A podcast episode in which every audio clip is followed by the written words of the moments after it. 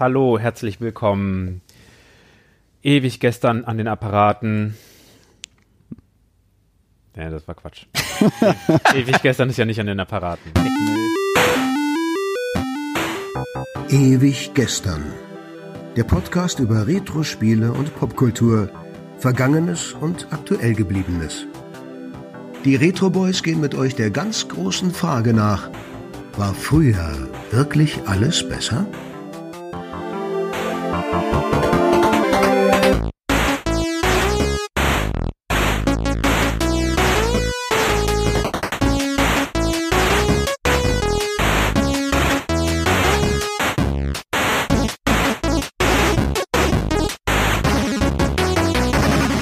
Hallo, herzlich willkommen zu Ewig gestern, die Retro Boys grüßen ganz emsig und arbeitsam. Der Urlaub liegt schon weit hinter uns. Wir sind mitten eifrig in der Arbeitsphase. Die Retro Boys, das sind der Markus, Tobi und Philippe. Hi da draußen an den Empfangsgeräten, an den Volksempfängern, an den digitalen Empfangsstationen und an den Abspielgeräten. Lasst uns mal eintauchen in eine weitere Folge von Themes Like Yesterday. Wir wollen uns mal so ein bisschen wieder die Seele streicheln lassen nach dem getanen Tagewerk mit ein paar neuen Grooves und Sounds. Wer hat was mitgebracht? Ja, moin. Ich würde mal starten. Um es vielleicht nochmal ganz kurz zu erklären. Themes Like Yesterday bedeutet, jeder von uns hat drei Tracks dabei, also Soundtracks aus Spielen, die man gerne mag. Die spielen wir uns abwechselnd äh, gegenseitig vor und raten so ein bisschen rum, welches Spiel äh, es sein könnte, lösen das dann aber auch irgendwann auf und ja, verlieren ein paar Worte zu dem Spiel und dann ist auch schon der nächste an der Reihe. Apropos an der Reihe, ich beginne mal mit meinem ersten Stück.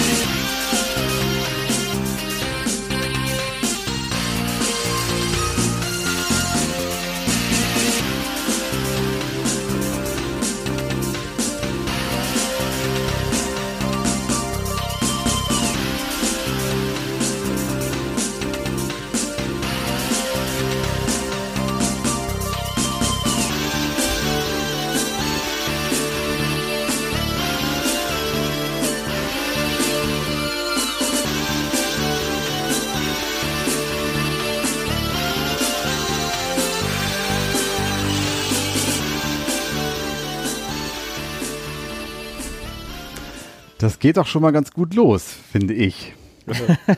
ja, du musst das ja auch finden. Du hast es jetzt wie sich ausgesucht. Ja. Nein, also wow, geiler Track, richtig, richtig ja. geiler Track. Jetzt, wo ich den gerade so auf Kopfhörer auch nochmal laut gehört habe, fand ich auch noch eine Schippe geiler. Ideen, Genre, ja, System, irgendwelche, irgendwelche impulsiven Ideen von euch? Was könnte es sein? Es könnten Gitarren gewesen sein, glaube ich. Bingo. Also das klingt natürlich, wir kennen dich ja und du kannst ja nicht aus deiner Haut. Ich tippe mal auf den Amiga. Ja, soweit korrekt. Und das klingt schon ganz schön dolle. Wir hatten den ja in der letzten Folge einmal. Das klingt ganz schön dolle nach Jan Hammer. Ich finde, es klingt tierisch nach Miami Vice. Ja, okay, ja, nee, ähm, ist, ist richtig, das stimmt. Aber er ist es nicht. Ich hätte mir auch irgendwie so eine, so eine triefend amerikanische Flugsimulation vorstellen können. Wie dann irgendwelche F-14-Fighter ja. ja, so Top im Gun, Dogfight Top Gun mäßig umeinander ja. herum. Die Gitarren, ja. Ja, ja, stimmt. Könnte sein, könnte auch ein Rennspiel sein. Sowas wie Tage des Donners. Ich denke mhm. nur an gerade an Filme mit Tom Cruise. genau, das ist mir gerade auch passiert, ja. Filme, in denen Tom Cruise schnell unterwegs ist. Also jeder. Ja. Gibt es irgendeinen Film, in dem er nicht rennt? Nein. Ich glaube auch nicht. Vielleicht geboren am 4. Juli. Rainman? Da sitzt er schließlich im Rollstuhl. Das wäre irgendwie unpassend. Ah, okay, das, das leuchtet ein, ja. Okay, also Amiga, okay. Haken dran, Geschwindigkeit, kann ich auch einen Haken dran machen, sonst noch irgendwelche Indizien. Also es klingt ganz, ganz doll nach 80er. Ich finde, es klingt richtig krass nach 80er. Der Amiga ging ja aber auch bis in die ja, deutlich bis in die 90er rein. Also könnte das genauso gut ein 90er Stück sein, die musikalischen Spielarten überschneiden oder über, über, überblenden ja auch irgendwie so von den 80ern in die 90er rein. Ist schon AOR-mäßig. Ja, Adult Orientated Rock, Tobi. Mhm. Okay, ich habe euch gerade fragend angeschaut. Okay. Alexandria Ocasio Rotes. Was auch immer ihr sagt. Sowas wie Toto.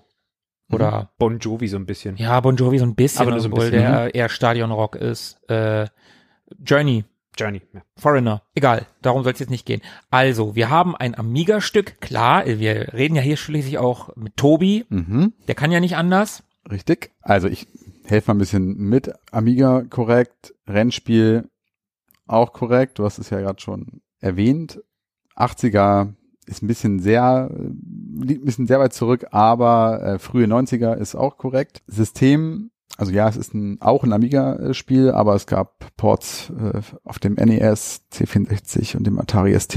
Auf dem NES? Mhm. Sowas wie Supercars. also ist es nicht Lotus. Nein. So viel ist klar. Nein, nein, nein, nein. Nee. Was gab's denn dann noch? Vor allem Rennspiele, da gucke ich auch gerade ein bisschen doof. Rennspiele auf dem NES, also aus der Seitenansicht, aus der isometrischen Sicht? Das wird bestimmt isometrisch, sein, oder? dann. Nein? Was? Mm, Obwohl, nee, isometrisch ist schon, ja doch, ist schon richtig. Also Ist so schon ein okay, bisschen Ja. wie, also doch ein bisschen, nee, nee, Supercars war ja von oben. Sowas wie Super RC Pro Am. Genau. Mhm. Du kennst es, Markus? Ja? Ja, du müsstest es kennen. Also du hattest ja den Amiga und hattest das auch. Du kennst es wahrscheinlich nicht, Philippe. Wenn man den Amiga nicht gehabt hat, ich glaube auf dem NES. War es nicht das Vordergründigste? Nee, C64 hattest du auch nicht. ST auch nicht. Also wahrscheinlich ist das an dir vorbeigegangen. Jo, Soll ich es auflösen? ist vorbeigerast. Hier löse mal auf. Okay. Es ist Indie Heat.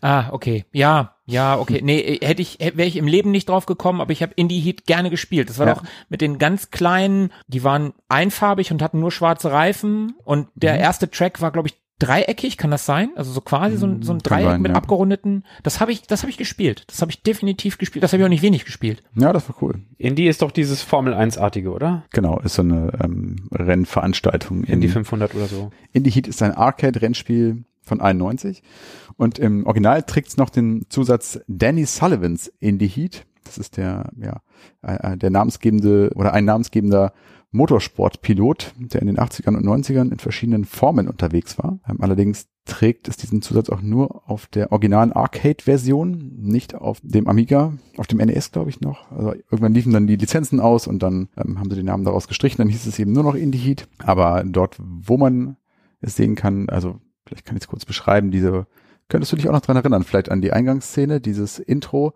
da sieht man so einen Rennfahrer von vorne, also das Gesicht eines Rennfahrers von vorne, der in seiner Maske steckt, dieser ja, Feuerschutzmaske und diesem mit dem Helm und schaut einen so tief in die Augen. Dazu dieser Titel, den wir gerade gehört Nee, haben. das weiß ich nicht mehr.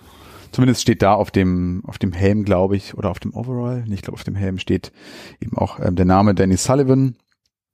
Und ja, der wurde dann, wie gesagt, irgendwann rausgestrichen. Das Spiel wurde von Leland, von der Leland Corporation entwickelt. Kennt man vielleicht nicht unbedingt unter dem nicht. Namen. Vormals besser bekannt als Cinematronics. Das war ein großer Arcade-Entwickler in den 80ern. Die haben zum Beispiel Dragon's Lair herausgebracht. Okay. Das ist bekannt. Die wurden dann irgendwann gekauft von äh, Trade West und dann eben umbenannt in äh, Leland Corporation und haben dann zum Beispiel Super Offroad gemacht. Das gab es auch auf dem NES, wenn ich mich nicht irre. Das sagt mir was. und Dragon's Lair 2 und Double Dragon 5 tatsächlich haben sie auch noch umgesetzt. Mhm. Du hast es gerade schon so ein bisschen angerissen, das Gameplay. Und ja, es war keine Rennspielsimulation, sondern so ein äh, Geschehen, das sich in so einer isometrischen Ansicht abgespielt hat. Und man musste im Prinzip als Spieler ähm, viele Rennen gewinnen und äh, konnte dabei Geld gewinnen, um damit seine Karre aufzurüsten. Also konnte man Sachen verbessern, Reifen, Bremsen und all solche Dinge. Bin auch der Meinung, dass das Gameplay, also du hast die immer die ganze Strecke gesehen. Mhm. Das war nicht, dass die Kamera irgendwie dem Auto gefolgt ist, wie bei Supercars zum Beispiel, Genau. sondern du hast immer die komplette Strecke gesehen. Genau, das war ein, diesen Ring oder diesen Loop hast du dann komplett gesehen, genau. Ich bin der Meinung, die erste Strecke, das gab auch nicht nur diese Rundkurse, ich bin der Meinung, die erste Strecke war so ein Dreieck oder vielleicht auch die zweite, so ein, so ein Das kann sein. mit groß abgerundeten Ecken halt, aber das war so ein, ja, so ein Dreieck halt. Wusstet ihr übrigens, woher Indie kommt? Also, das Indy 500. Das ist ja dieses berühmte Rennen. Vielleicht von Independent, weil sie sich von der Formel 1 losgesagt haben oder so? Nein. Indianapolis? Ja. Und ich habe dann nämlich tatsächlich vor, vor einiger Zeit mal für was anderes recherchiert und daher weiß ich das noch. Das Indy 500 wird seit dem 30. Mai 1911 ausgetragen und ist damit eines der traditionsreichsten Rundstreckenrennen der Welt. Hm, das passt ja zu uns. Und das Ding heißt, wie gesagt, eigentlich Indianapolis 500. Mhm. Und warum heißt es 500? Weil es 500 Meilen dauert. Richtig. 200 Runden. Apropos Runden, es gab in dem Spiel neun Runden mit unterschiedlichen Schwierigkeitsgraden. Die NES-Version enthält noch eine zehnte Runde. Dabei sind Geraden doch das einfachste beim Rennspiel. Habe ich. Schwierigkeitsgraden. Hast du das verstanden? Ach so. Ja, natürlich habe ich es verstanden, Tobi. Ja, witzig. äh, das Stück hat natürlich auch einen Composer, wie das so ist bei so Stücken. Das stammt nämlich von dem Alistair Brimble. Über den haben wir auch schon mal gesprochen. Ich wollte gerade sagen, den Namen kenne ich aber Ja, definitiv. der ist uns schon ein paar Mal begegnet, zum Beispiel als wir über Goal gesprochen haben oder über Terminator. der mit der Musik in dem, wo die Hand bearbeitet wurde, die du so gut fandst. Ich glaube schon, ja. Ja, weil der Name, der, den, Ja, ja. den kenne ich auf jeden Fall. Also zumindest den Goal-Soundtrack hat er auch gemacht. Und noch viele andere bekannte Dinge, wie zum Beispiel den Alien Breed Soundtrack, Super Frog, Body Blows, Lost Vikings oder den Cannon Fodder Soundtrack fürs NES. Gab Cannon Fodder auf dem NES? Mhm. Äh, Super Nintendo, Entschuldigung. Ich dachte. Auf dem Super Nintendo. Auf dem NES wäre verrückt gewesen. Ja. Und äh, dieser Track ist eben das Titelthema auf der Amiga-Version auf dem Atari, auf dem NES und dem Arcade klingt der ein bisschen anders. Ich finde den hier sehr geil. Die anderen konnten mich nicht so überzeugen, aber die Gitarrenriffs hier auf dem Amiga, das klingt schon alles sehr, sehr geil. Ja, ich. voll, Mhm. voll Mhm. cool gesampelt. Und passt halt eben auch sehr gut zu diesem eben von mir beschriebenen Bild, was einen da anspringt in der ersten, ja, nach dem Laden des Spiels sozusagen. Ja, wie gesagt, die anderen Versionen klingen so ein bisschen fröhlicher, ein bisschen beliebiger. Auch ganz nett, aber hätte ich jetzt nicht ausgesucht. Mir hat's gefallen. Ich fand's gut. Das war echt krass, was da mit Hall und der, der Stereoskopie, also der, der Links-Rechts-Verteilung der Klänge gemacht wurde. Also die, mega, die Weite, mega, klang mega episch. Ja. Auf dem NES kann ich mir nicht vorstellen, dass das auch nur annähernd so episch. Ja, also es war auch eine ganz andere Melodie. Also das war ein Das auch ganz anderes Stück. Ja, okay. Okay. Der Ja, cool. nächste bitte. Also von mir kriegst du zwei Daumen hoch. Ich fand es super. Zwei. Von wie vielen? Ich hab, wenn ich jetzt, also als ich das letzte Mal gezählt habe, hatte ich auch nur zwei. Okay. Dann bin ich sehr zufrieden mit der Wertung. Also viel mehr kann ich nicht geben. So, wer ist der nächste? Ich finde, der Philippe kann jetzt mal. Mal, sch mal schauen, ob ich da irgendwie mithalten kann. Na, nee, ich glaube, nee, das, das wird eher lahm. Mal, mal schauen, was passiert.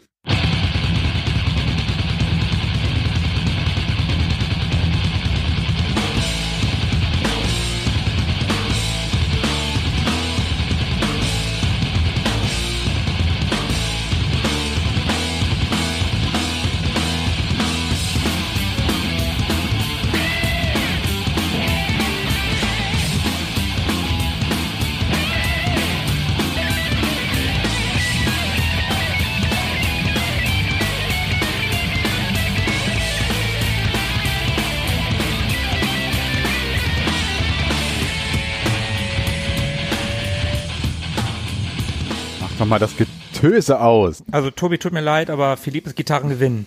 Ich bin ein bisschen irritiert. Ich habe erst gedacht, dass Philippe irgendwie auf Spotify seinen zuletzt gehörten Song einfach angeschmissen hat. Philippe ist an einen Plattenschrank gegangen und hat sich einfach irgendeine meiner Schallplatten rausgekramt. Das klang irgendwie ein bisschen wie ein Metallica-Instrumental. Ich habe an Buddy Count gedacht als allererstes. Sind wir da nicht eher in der Hip-Hop-Gegend unterwegs bei Buddy Count? Nee, das ist ja dieser Crossover Ah, äh, Metal Spin-off von Ice-T, alles richtig, aber mit Rap hat das wenig zu tun. Ah, okay. Klingt sehr ähnlich, aber es klingt für mich überhaupt nicht nach einem Computerspiel. Naja, es klingt zumindest nicht nach einem alten Computerspiel Ja. oder nach einem sonderlich alten Computerspiel. Nicht sonderlich alt, trifft. Das könnte, ja, es könnte auch wieder alles sein. Da, dadurch, dass CD-Qualität irgendwann Einzug erhält, Mhm. äh, gibt's keinen konkreten, spezifischen Konsolensound. Das stimmt. Ja. Ich vermute, dass es aus den letzten zehn Jahren kommt. Knapp nicht. Okay, Oh. aus den letzten zwölf Jahren. Wow, wie bist du darauf gekommen? OMG! Aber- Ich glaube, ich glaube, ich bin raus, deswegen. Okay, also wenn es aus den letzten zwölf Jahren ist, 2008, Einen später. Dann wohl, ja, ich wollte gerade sagen, dann wohl 2009. Hm, okay, 2009. CD basiert, klar. PC. Ist es ein Nee, ist ein Konsolenspiel. Ich sage, es ist ein Konsolenspiel. Ist es ein Konsolenspiel? Es ist sowohl als auch. okay, gab's. Aber auch. ursprünglich Konsole. Okay. U äh, ursprünglich Konsole. Es wurde aber auch für einen PC umgesetzt. Mhm. Okay. Hat aber vier Jahre gedauert. Vier Nee, dreieinhalb. Das ist aber nicht Brutal Legend, oder? Es ist Brutal Legend. Ehrlich? Ja, genau das ist es. Chapeau, Chapeau. Aber sowas von aus der Hüfte ins Schwarze getroffen. Ja, geil. Das habe ich sogar gespielt. Hat auch Spaß gemacht, vermute ich mal. Das ist ein unglaublich geiles Spiel. Das ist richtig gut. Ich lehne mich zurück und höre nur noch zu. Richtig, richtig. Hast, hast du es gespielt oder nur die Musik rausgesucht? Ich habe es auch gespielt. Äh, Also nicht besonders weit. Ich spiele Spiele nicht besonders weit, meistens. Deswegen gehört es schon zu den Spielen, die ich am, noch mit am meisten gespielt habe. Hast du bis zu dem, Spoiler-Alarm, Tobi? nein, nein, bis zu dem Gameplay-Twist, sag ich mal, hast bis zu dem Gameplay-Twist gespielt? Nö. Weil das Spiel wird irgendwann nämlich zu einem strategieartigen Spiel. Jein. Jein. Ha ja, erste Elemente habe ich mitbekommen. Also Okay. tatsächlich doch. Da haben wir also Brutal Legend, 2009 erschienen, von Double Fine Production. Ja, ja, der. Anfang. Double Fine. Ja, ja, voll geil, voll geil. Sollte eigentlich bei Activision rauskommen. Die haben es aus ihrem Portfolio gestrichen. Was? Und dann haben Electronic Arts gesagt, komm, wir machen das. Unfassbar geil. Das Intro ist ein Realfilm. Ja, das ist gefilmt. Also es ist nicht vor Greenscreens, es ist schon gar nicht gezeichnet oder computeranimiert. Es ist einfach nur, man sitzt da und plötzlich geht ein Film los. Darf ich kurz stellen? Erzähl. Was ist denn das für ein Spiel? Also, was, was muss man denn da machen? Third-Person-Action-Adventure im Ja. ersten Step, würde ich Hätte, sagen. hätte ich jetzt oder? alles noch erzählt. Ne? Also erstmal fällt man ja selber in dieses Spiel so rein und sieht auf einmal Jet, Jack Black, der äh, mit, mit Schallplatten hantiert und ein Roadie ist und keine Ahnung Das was. ist ein Schauspieler, Tobi. Ah, okay. Du kennst Ach, Jack nachdem Black? ist dieser, dieser Whisky benannt. Ja, ja, genau. Ah. Du kennst, du kennst du Jack Black? Ja. Okay. Nichts wie raus aus Orange County, äh, High Fidelity, vielleicht School of Rock. Ich glaube, da kam er auch drin vor. Ist irgendwie Ich habe ein Gesicht zu so eine dem. Vermutung. Äh, Tenacious D. Tenacious D? Neulich erst gesehen. Cooler Film. Tenak? Was ist das? Ähm und irgendwie wird dieser Eddie, Eddie Riggs, benannt nach dem Maskottchen von Iron Maiden und dem Zeichner des Maskottchens von Iron Maiden, der hieß nämlich Riggs mit Nachnamen, in eine parallele Realität gesogen, in der die Titanen die Menschen unterdrückt haben. Also eine, eine nordisch angehauchte Open World Realität, in der man sich mit einer Streitaxt, einer Flying V-Gitarre und einem Hot Rod Open World mäßig durch Horden von Gegnern prügelt, schlägt, Gitarren soliert. Äh, je nachdem, welche Licks und Riffs man neu dazulernt, hat man mehr Magie auf der Flying V, um Gegner abzuknallen. Ja, stimmt. Insofern ist es ja auch eher ein Hack and Slay, ne? Viel Hack and Slay. Ja, stimmt. Ja, Action Adventure passt nicht ganz. Nee, ist mehr Hack and Slay, aber Third Person Action Adventure Hack and Slay und später halt Strategie. Ja, Action-Adventure schon, weil man eben die Fähigkeiten immer, immer weiter ausbaut und das Mm, ja, stimmt. dann schon recht. irgendwie Open World. Also es passt beides und mit dem Hot Rod kann man sehr, sehr weit und sehr, sich sehr frei bewegen. Und eben hinterher kann man in Minispielchen Merchandise-Stände aufbauen, an denen man sich eine Armee an Headbangern rekrutiert, die man eben in, in Strategiespielmanier auf Gegner losschicken kann. Und die haben solche Nacken, also so richtig so Nacken. Stirnacken. Die haben so richtig, Richtig krasse mega. Stirnacken vom Headbang die ganze Zeit. Das ist völlig abgedreht, das Spiel. Das Intro ist auch voll geil, dieses gefilmte. Da geht er in den Plattenladen, wenn ich das erzählen darf. Mhm.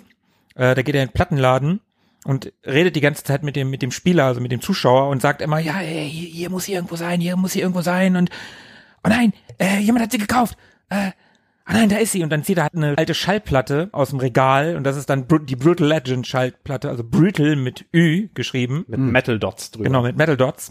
Und klappt die dann auf und die- wird dann zum Menü, diese Schallplatte. Und dann fängt man das Spiel an und dann ist es auch in, in der Ingame-Grafik. Und dann, dann schaut er als Roadie zusammen mit einem anderen, so einem modernen Metalhead bei einem Konzert zu und der ist halt dessen Roadie und ah, wann Der ist beste Roadie der Welt. ja, genau, stimmt. Der beste Roadie der Welt. Und wann ist Metal so geworden? Dann unterhalten die beiden sich ja, ah, ja, damals, ne? Und der, der andere Roadie sagt dann, sagt dann zu Eddie irgendwie, wünschte nicht dir nicht auch manchmal, dass, äh, dass du früher geboren wärst?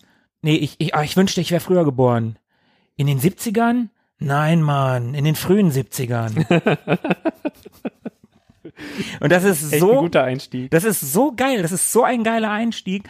Und dann bricht diese, dann, dann beschwören die da irgendwie so einen Dämon und dann bricht der irgendwie aus der Bühne heraus und dann wird der da reingesaugt. Da klappt, also die, die Bühne bricht zusammen und Eddie versucht da was zu retten, wird aber von Ja, so einer stimmt. Traverse erschlagen und sein Blut Stimmt, läuft stimmt. dann auf seine Gürtelschnalle und das ist eigentlich eine ein verfluchtes Amulett. Und das erweckt dann den Ormagöden. also eine Mischung aus Oh my God und Armageddon, Ormagöden, der einfach mal die Band tötet, sofort tötet und ihn in diese Paralleldimension, in die Parallelrealität hineinsaugt, hinüber transportiert. Und dort gibt es Magie und Artefakte, die aber die dortigen Menschen und die anderen dortigen Wesen nicht verstehen. Und deswegen können sie sich nicht befreien aus der, aus der Vorherrschaft der Titanen. Und jetzt ist halt die Frage, ist Eddie Riggs der endgültige Zerstörer oder ist er der, Bef der Befreier? Da, davon handelt die Story dann auch im späteren Verlauf. Ja, das ist super geil. Da spielen ja auch ganz viele Metal-Größen mit. Ozzy Osbourne ist dabei, Mhm. ähm, Lita Ford, äh, Lemmy, vor, äh, natürlich, ja klar, da war er ja noch nicht tot. Äh, Lemmy ist dabei, Tim Curry ist dabei. okay. Also der Sänger- Rocky Horror Picture Show. Ja, genau, genau. Mhm. Und, und S, der alte S aus den, aus Genau, den genau. 90ern, von 90. Und der äh, David Coverdale, Coverdale, ich weiß immer nicht, wie der ausgesprochen wird, der Sänger von Whitesnake ist da, glaube ich, auch mit dabei. Rob Das Halford, Mhm. Genau. also so, so richtig, richtig große Metal-Sänger, Bands sind da mit dabei. Das ist, das ist total irre. Das ist super geil, das Spiel. Also für Metalheads ist das ein Spiel, was, was man gespielt haben muss. Auf dem Soundtrack sind 107 originale Lieder Ja. von 75 verschiedenen Bands. Super geil. Und die kannst du in dem Hot Rod nämlich hören. Da kannst du nämlich Genau. durch das Radio schalten. Das ist voll geil. Richtig großartig. Also völlig abgedreht, absolut solides, wenn nicht sogar richtig gutes Gameplay. Ja. Macht richtig Spaß und das Design der Welt ist total schön und es ist total kreativ umgesetzt, was da alles für abgedrehte Fähigkeiten nach und nach immer weiter zusammenkommen. Also nicht besonders schwer und man hat Spaß an der Abgedrehtheit und an der Kreativität. Ja, und auch, auch die Welt, was du gesagt Mhm. hast. Also das ist schon geil. Da sind dann irgendwie Gebirge, die aussehen wie, wie der Motor von so einem Hot Rod. und so. Also das, das ist total geil. Das ist richtig, richtig gut gemacht. Das ist ein wirklich, wirklich gutes Spiel. Ich habe das sehr gerne gespielt. Ich habe es nicht durchgespielt. Irgendwann war ich in diesem Strategiepart, der ist nicht mehr ganz so cool und da hat es mich irgendwie so ein bisschen verloren und wie das so ist, man legt es beiseite und dann spielt man es wieder ein paar Tage nicht und irgendwann ist man raus. Ja. Und das ist mir leider bei dem Spiel passiert. Trotz alledem würde ich fette Empfehlungen geben. Absolut. Wer auf Hardrock und Heavy Metal steht, einfach sofort zugreifen. Unbedingt. Für PlayStation 3, Xbox, PC und Linux. Und bevor wir jetzt weiterspringen, von wem ist denn das Stück? Ist es von einer Band? Also einer Band von einer der Bands, von denen du erzählt hast, die da mitwirken? Das ist äh, das Stück ist vom Komponisten. Äh, der Komponist. Ja. Also nicht jetzt so eine Band, die man aus den Charts kennt oder, oder aus den Größen von Hard, und, Hard Rock und Heavy Metal. Es ist ein Videospielkomponist tatsächlich. Peter McConnell habe ich überhaupt nicht auf dem Schirm gehabt. Äh, Asche auf mein Haupt, Schande auf äh, Sch- Schande über mich? Schande über mich.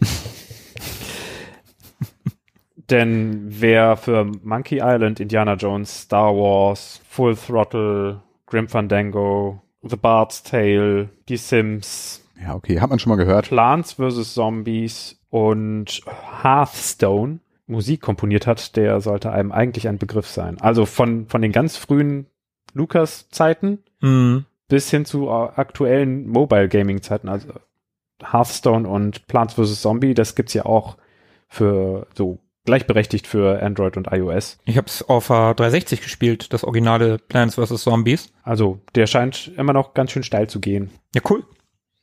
Jo, wieder was gelernt. Was bringst du uns denn heute bei, Markus? Hm. Okay, dann legen wir mal los. Ich vermute mal, Tobi wird das ein bisschen kennen. Schauen wir mal.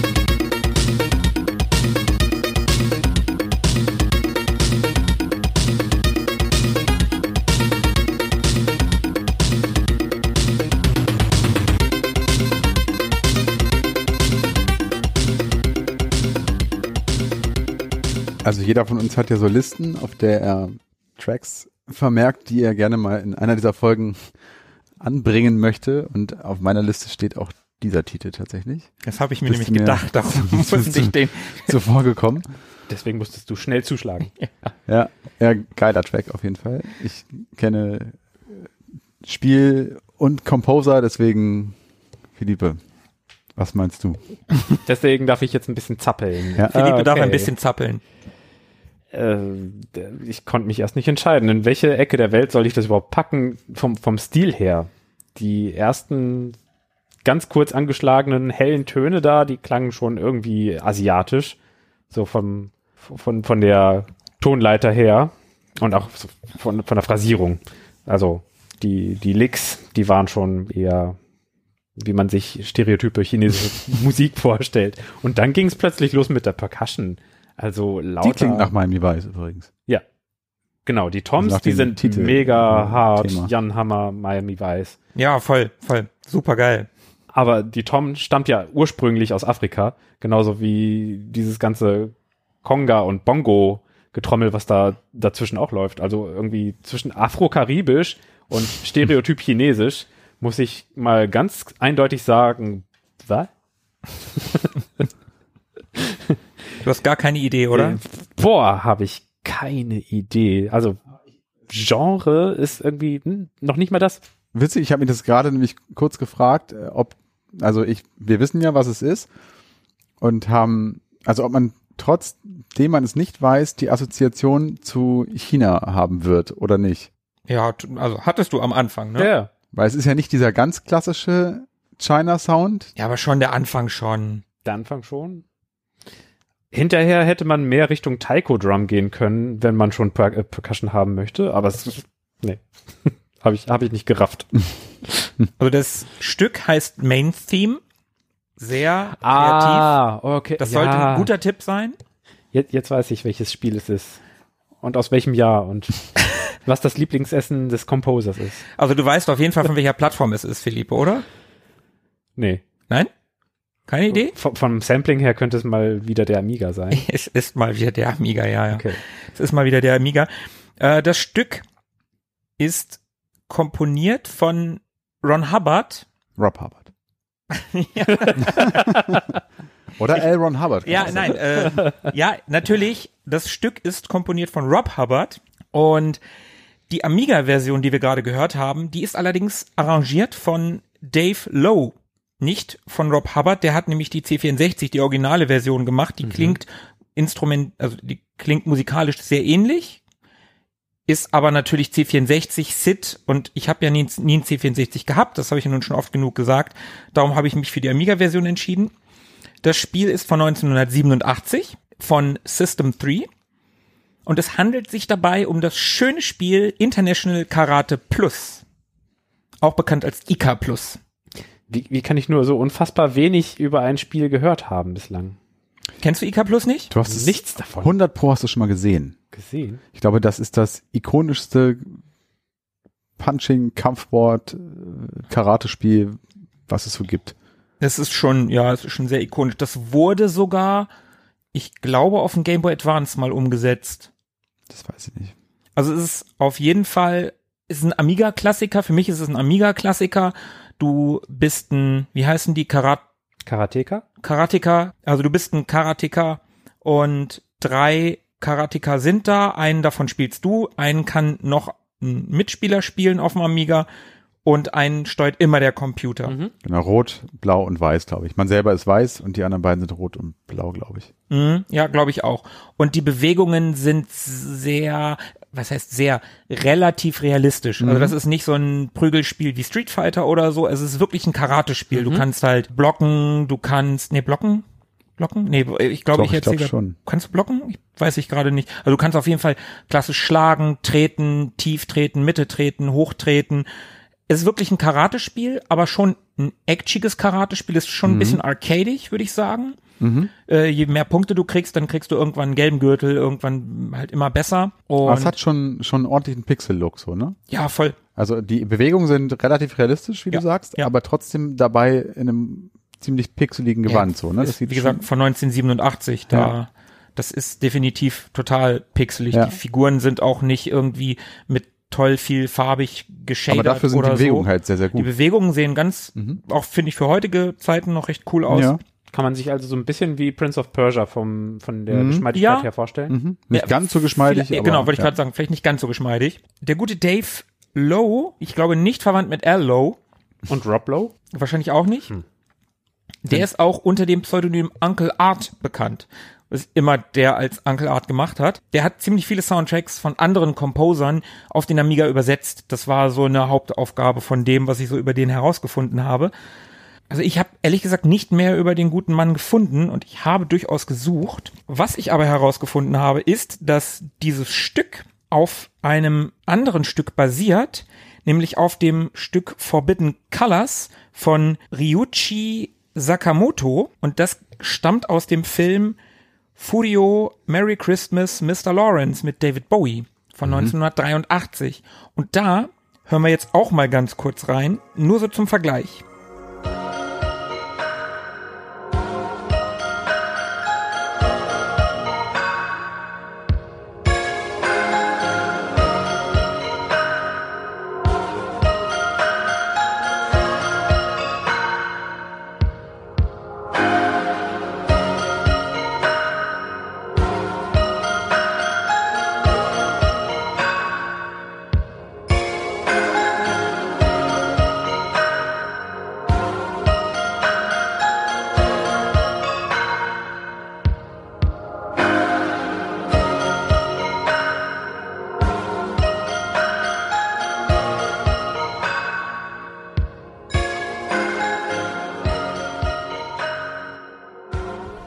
Also ich kenne es auf jeden Fall. Ich habe da jetzt überhaupt nicht IK Plus rausgehört, aber die Melodie ist mir auf jeden Fall geläufig. Ob das mal irgendjemand gesampelt hat oder. Vielleicht unterbewusst doch IK Plus. Also Ja. ich habe es jetzt auch nicht gehört, muss aber ich ich stehen. wüsste nicht, wo ich das mal gehört haben könnte. Naja, wird noch sein. In Amerika ist das Spiel übrigens nicht IK Plus, sondern Chop and Drop. Klingt sehr ähnlich. Mhm. Was ich ganz witzig fand, Chop and Drop? Chop and Drop. Hm. So wie Guns N' Roses. Mhm. Chop, n, verstehe ich, aber Drop? Was wird denn da fallen gelassen? Keine Ahnung. Auf, auf Gegner einen hacken? Ja, klar. Aber Drop? Klingt vielleicht einfach, ich weiß es nicht. Frag, reimt sich halt so schön. frag mich nicht, frag mich nicht so schwere, frag, frag mich nicht so schwere Sachen. Warum Chop? Die Soundeffekte in dem Spiel, das fand ich noch ganz witzig. Also zum Beispiel, wenn jemand niedergeschlagen wird oder überhaupt diese, die, also die ganzen Soundgeräusche bei, bei, bei den, beim, beim Karatekämpfen da, stammen aus dem Film Enter the Dragon von 73 mit Bruce Lee. Da wurden die rausgesampelt. Also die, die Punching-Geräusche, wenn man getroffen wird, dieser Aus- Aufschreien und so. Genau, genau, dieses Aufschreien, die Punching-Geräusche, diese in der Luftschlaggeräusche und so. Ja. Das ist alles aus äh, Enter the Dragon. Ah, super. Fand ich, fand ich ziemlich cool, dass die das Also dieses ganze Ärmelrauschen, wenn man zuschlägt. Ja, ja, genau. Ja, okay. Genau. Ähm, das fand ich ganz geil. Und was ich auch noch ganz witzig, also irgendwie damals, wo, wir haben ja da schon mal drüber gesprochen, diese, diese Zeiten damals, das war einfach alles noch anders. Das war wilder Westen. Mhm. Und 1990 hat das Budget-Label Hit Squad das Spiel neu veröffentlicht, so wie das Budget-Label öfter mal machen. Das ist auch deren größter Hit damals gewesen. Und auf dem Cover, da sieht man sehr prominent, das muss man sich wirklich mal angucken, das ist total geil. Da sieht man, wie so Filmplakate ist gemalt und da sieht man einen großen Kopf im Hintergrund und vorne im Vordergrund kämpfen so zwei Typen miteinander. Und der große Kopf im Hintergrund ist Steven Seagal, Wer sonst? klar. Und im Vordergrund kämpfen halt Jean-Claude Van Damme mit Chuck Norris. das ist halt voll geil. Super. Die erkennt man im Spiel dann auch. Ja, nee. Im Spiel sind das halt drei Typen, die alle schwarze Haare haben. Ich weiß, dass Sehen die Frage nicht ernst ja. gemeint war, aber ich erkläre es trotzdem. Okay. Ähm, Oh, die Frage war doch nicht ernst gemeint. eine Sache, die Tobi noch gesagt hat, die, die äh, Animationen, die sehr smooth gewesen sind, da habe ich auch noch was ganz Nettes gefunden. Die Backflip-Animation, Mhm. die wurde natürlich auch geklaut, klar, und zwar aus dem Film Grease. Also der Flickflack, Ja, den genau. er da macht, ja. Der Backflip. Ja. Der wurde aus Grease geklaut. Ah, okay, cool. In der in der letzten Szene des Films, da äh, sind die auf so einem auf so einem Fairground, auf so einem Jahrmarkt und da macht einer der Background-Tänzer macht im Hintergrund halt einen Backflip. Es gibt ja noch eine ähm, versteckte Animation, ne? Gibt mehrere versteckte Animationen Aber die ist, glaube ich, aus keinem Film, die ich meine zumindest. und besagter Backflip, der wurde von Archer McLean, der war der Designer des Spiels, per Standbild, dann hat er Zellophan auf den Fernseher gepackt und hat jedes Bild einzeln abgemalt. Also quasi durchgepaust. Und dann hat er das Ganze auf dem Computerbildschirm geklebt und nachgepixelt. Das haben wir früher übrigens auch gemacht. ja, ich weiß, dass wir das früher auch gemacht haben. Mit Deluxe Paint auf dem Amiga. Ja, genau. Und die haben das damals genauso gemacht, nur die haben da Spiele draus gemacht. Ja, Das ist geil. total geil. Fand ich, fand ich super. Und das, worauf du anspielst, Tobi, mit den, mit den Animationen, du meinst bestimmt, weil Pac-Man im Hintergrund langlatscht? Zum Beispiel? Latscht in Anführungsstrichen oder die im, hinten im Wasser der Fisch, der da rumschwimmt, springt Zum Beispiel? oder das U-Boot, Zum wo das Beispiel? Periskop rauskommt. Dann gibt's noch einen Wurm, der da auf diesem Pagodending lang kriecht. Das weiß ich nicht mehr. Und natürlich die, die Spinne? Gab's nicht? Die Hosen. Ach, das ist aber, das, das machst du selber. Das ist machst ein du, Move, ja. Das machst du mit T. Ja. Wenn du auf der Tastatur auf T drückst, dann fallen allen die Hosen runter. Ah, Chop and Drop. Okay. Ah, jetzt haben Stimmt. Da kommt Ja. das Drop her. Ja. Siehst du? Integraler Bestandteil des Gameplays. Das war tatsächlich so integral, dass das in sämtliche Ports übernommen wurde und dafür dedizierte, also selbst beim, ich glaube gelesen zu haben, dass beim Game Boy Advance einer der Knöpfe dafür benutzt wurde, um die Hosen runterzulassen.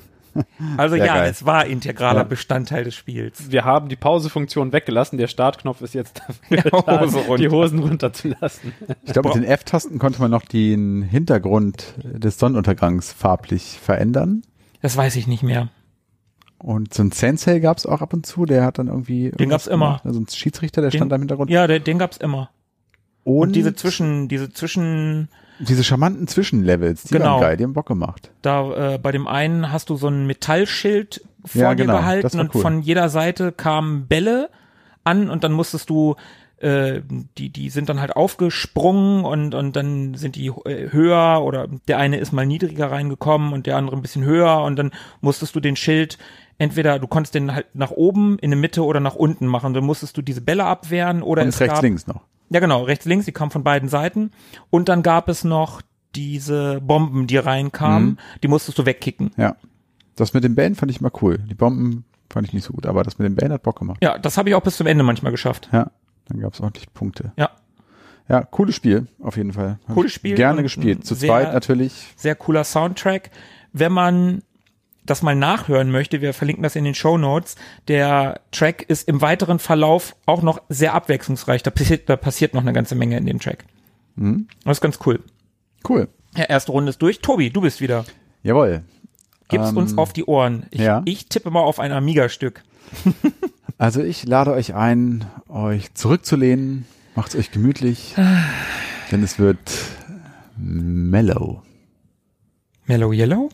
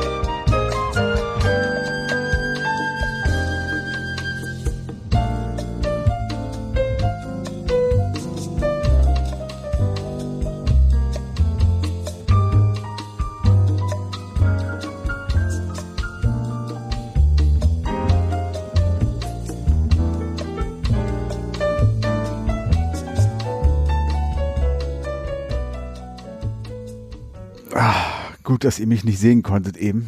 Ich konnte mich kaum auf dem Stuhl halten. Und ich habe breites Grinsen die ganze Zeit. Ich liebe es. Ja. Ich liebe es. Toi, drei Daumen hoch. Drei? Den Naja, auch noch? Ja. Ah. Passt ja auch zum Spiel. Ja, das stimmt. Gut, dann ist alles klar. Ich muss noch nicht mal wissen, worum es geht. Sobald drei Daumen hoch und es äh, passt zum Spiel gesagt wurde, wa- war klar. Ja? Ja, also mach mal nicht so ein Larry hier. Hey, Sehr gut. ich glaub, so schnell ging es noch nie. Sehr gut. Sehr gut. Yacht Vorzeitiges, naja, Yacht nach Liebe. exakt. Es hätte auch kaum etwas anderes vorstellbar sein können. Ja. Absolut großartig. Tobi, jetzt haben wir uns gegenseitig mal einen Track weggenommen. Den habe ich nämlich auch schon mal. Ja, Ah, du hast ja noch den Titel, das Titelthema ist auch gut. Ja, das ist auch sehr gut. Also das wäre wär, äh, ja, dann eine nächste Folge. Ah, Also äh, fahr, fahrstuhliger als dieses äh, Stück geht's ja kaum. Also so geil. wunderbares Loop. Das Ähm, ist aus der aus dem äh, Hauptteil des Schiffes.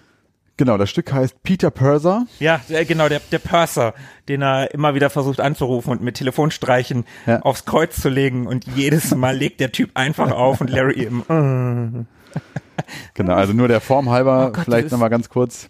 nicht zu viel, das, das wird noch mein Liebling, oder, oder? Ja, ja, ja ich, ich halte mich zurück, ich halte mich zurück. Ich halte mich zurück. Aber nur der Form halber, also Larry 7, Yacht for Sale, beziehungsweise Yacht nach Liebe im Deutschen. Love for Sale. äh, Love for Sale, Entschuldigung. aus dem Jahr 1996 ist, wie die Larry-Spiele so, so an sich haben, ein Adventure.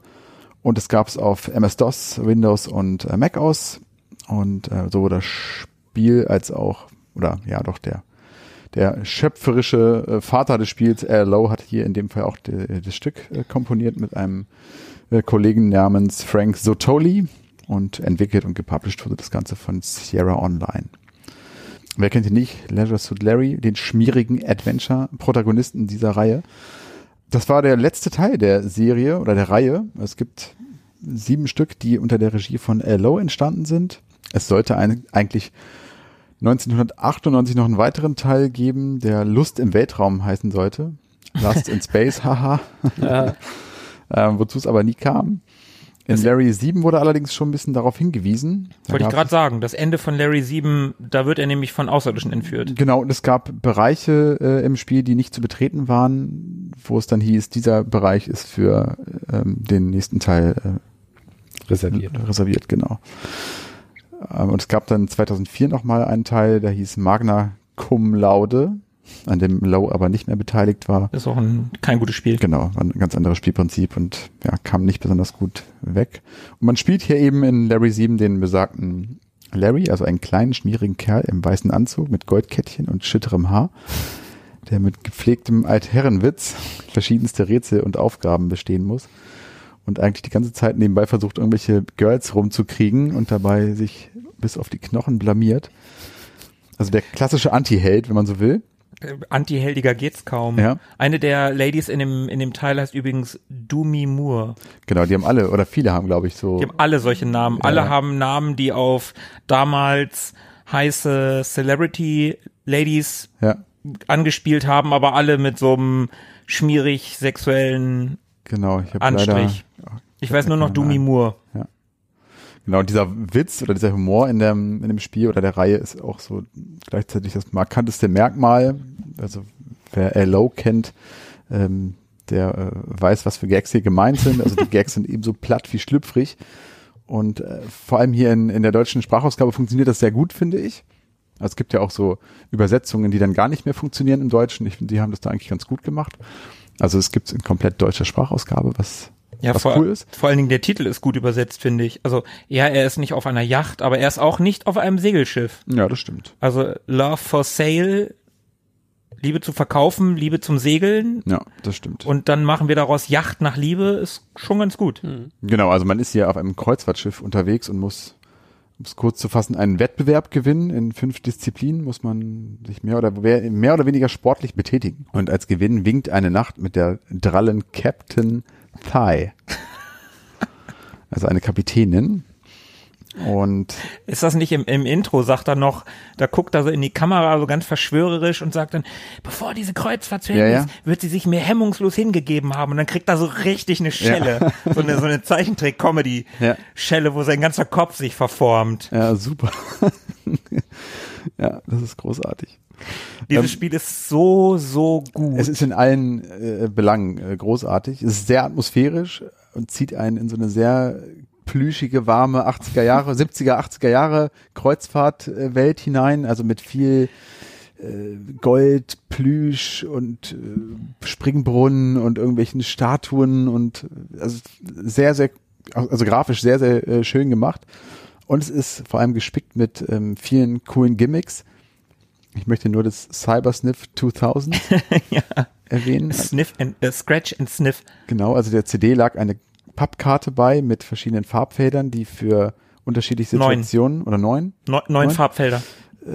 die für unterschiedliche Situationen in dem Spiel standen und je nachdem, wo man sich befand, musste man eben an einem dieser Felder reiben und dann hat man so einen Geruch freigesetzt und so sollte es dann eben in dem Moment im Spiel auch äh, riechen. Ja, es gab einmal Kokos, das kann, kann ich mich erinnern, und es gab halt auch einer, der nach Scheiße roch. Ja. Weil seine Kabine halt irgendwie ganz unten im Schiff, da irgendwie bei den, bei den Klos für die Angestellten. Ist, Eigentlich muss man es mal wieder spielen. Ich habe das ist, Ja. ah, das ist so herrlich überdreht doof, dieses Spiel. Und Larry ist einfach der absolute Oberloser, aber er ist so sympathisch dabei.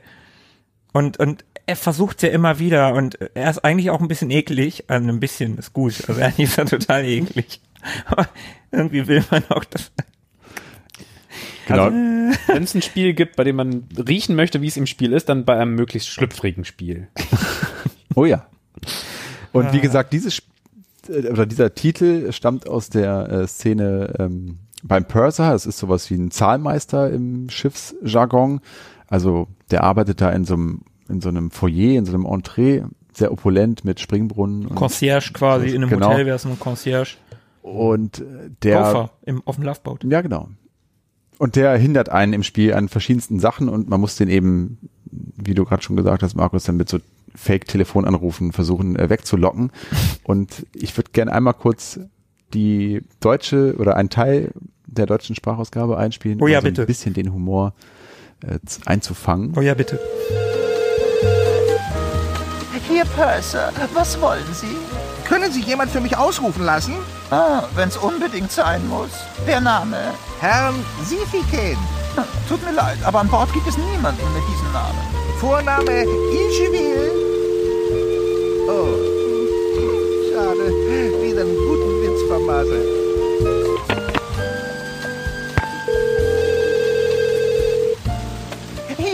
Hier, Purser? Hallo, können Sie jemanden für mich ausrufen? Oh, wenn's sein muss. Der Teilnehmer. Herrn Schmidt-Ohren. Hä, Netter Versuch, Süßer. Vorname fängt mit A an. Ah, Bitte zahlen Sie 2,75 Mark für jede weitere läuft Ihr Minute. Kühlschrank? Nein, hier auf dem Schiff wird alles mit Eisbergchips gekühlt. Nun, warum machen Sie dann...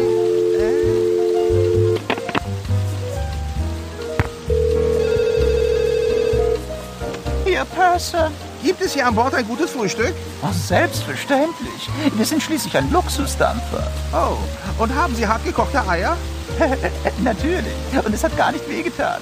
Ja, aber das muss doch tierisch weh. So, Okay, es ist das, es ist super schlüpfrig, aber es ist auch super witzig. Ja. Ich find's, ich find's witzig. Vielleicht finde ich es auch nur witzig, weil ich es von früher kenne. Weiß ich nicht genau. nee, das ist schon auch witzig. Also wenn man so ein bisschen auf Anarcho-Plattenhumor steht, dann ist das schon witzig, finde ich. Ich glaube auch ohne die eigene nostalgische Brille. Wie ist es mit Fremdscham-Empfindungen? Muss man da ein bisschen abgehärtet sein oder ist das unproblematisch? Ich würde sagen, es ist unproblematisch. Okay. Dadurch, dass Ja. es Zeichentrick ist, ist es Glaube für, ich auch. für mich unproblematisch. Ich kann nicht Stromberg gucken, weil ich mich da die ganze Zeit fremd schäme. Ja, nee, das ist, glaube ich, echt okay. Aber Larry konnte ich super spielen. Das ist schon okay. Also es ist schon manchmal ein bisschen, weil er halt echt ein Loser ist. Ja. Aber nee, es ist, ist schon okay. Am Ende geht's ja doch immer gu vermeintlich gut für ihn aus. also das Coole ist, Philipp, hast du schon mal einen Larry-Teil gespielt? Die hören immer auf. am Ende jeden Teiles kriegt er die Frau, die er eigentlich das Spiel über immer haben will. Und das Folgespiel fängt dann im Schlafzimmer nach der Nacht an und er wird Ja. jedes Mal wieder verarscht. Weil, ja, das Ende ist erstmal gut für ihn, aber es geht dann doch wieder schlecht für ihn aus. Und ich habe Teil 6 gespielt. Bei Teil 5 bin ich mir unsicher, aber Teil 6 habe ich definitiv gespielt. Ganz anderer Grafikstil, eher gepixelt. Das ist hier sehr Zeichentrickgrafik. Trotz alledem, auch der siebte Teil fängt wieder genau da an, wo der Die ist sechste auch wirklich aufgehört hat großartig, die Szene. wie er da durch die Scheibe rollt und der ganze Rücken ist voller Glasscherben und er fasst dann äh, und, und vor ihm liegt dann ein, ein, ein Foto und er hat nur eine Unterhose an und dann steckt er sich dieses Foto halt in die Unterhose. Au, am Papier geschnitten. Trottel. Das ist, halt, das ist so geil. Ja, vielleicht wird es nochmal in einer anderen Folge ein bisschen intensiver beleuchtet. Oh ja, das sollte es unbedingt. Das ist wirklich, wirklich ein fantastisches Spiel. Vielleicht noch ein, zwei Worte zu LO. Also das ist ja schon eine echte Größe so, der, wie gesagt, hier als Komponist in Erscheinung tritt. Der ist ja sonst äh, Spieleprogrammierer oder Entwickler oder Autor. Und äh, ganz eigentlich ist er Jazzmusiker und hat als Musiklehrer gearbeitet und viel Saxophon gespielt. Und der ist dann Anfang der 80er Jahre zu Sierra gegangen und hat dort an vielen Produktionen mitgewirkt, von denen Larry, glaube ich, auch so seine bekannteste ist. Und er ist eben bekannt für seinen sehr derben und anbezüglichen Humor und das Spiel hat auch für den einen oder anderen Skandal gesorgt, als das so rauskam. Also viele Händler wollten es nicht ins Sortiment aufnehmen, weil es einfach zu, ja, zu äh, äh, freizügig war, sag ich mal. Und übrigens war er auch Programmierer bei Police und King's Quest und hat ebenfalls die Musik für Space Quest äh, Themes gemacht. Und soweit ich weiß, hat er sich mittlerweile so ein bisschen aus der Spieleentwicklung zurückgezogen und betreibt eine Humor-Webseite, so wie er sie nennt, also LO's Humor Website. Und dort findet man ein riesiges Sammelsurium an mehr oder weniger guten und platten Gags und ja, das macht er heutzutage. Wusstet ihr eigentlich, Larry 7 ist eigentlich Larry 6? Nee, wusste ich nicht. Nee. weil Lowe hat den dritten Teil gemacht. Ich glaube, es war der dritte Teil, den er gemacht hat. Und er hat gesagt, ich mache niemals einen vierten Teil. Und dann hat er einen fünften gemacht. Das passt dann ja zu seinem, zu seinen Gags. Das ist alte japanische Tradition, denn vier ist dort, das äh, klingt genauso wie das Symbol für Tod und deswegen wird das immer übersprungen. Darum sollte die PlayStation 4 oder gerüchteweise mal irgendwann nicht PlayStation 4 heißen. Wir haben auch eine Tradition, nämlich nach unserem dritten Stock kommt meistens das vierte. Philippe, bitte, Philippe, hau in die Tasten.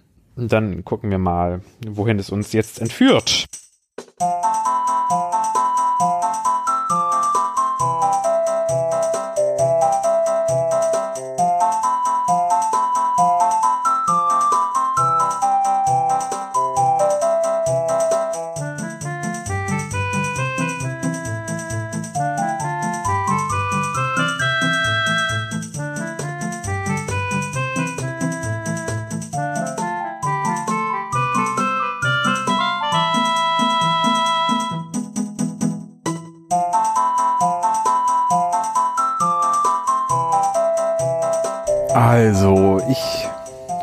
Paar Ideen.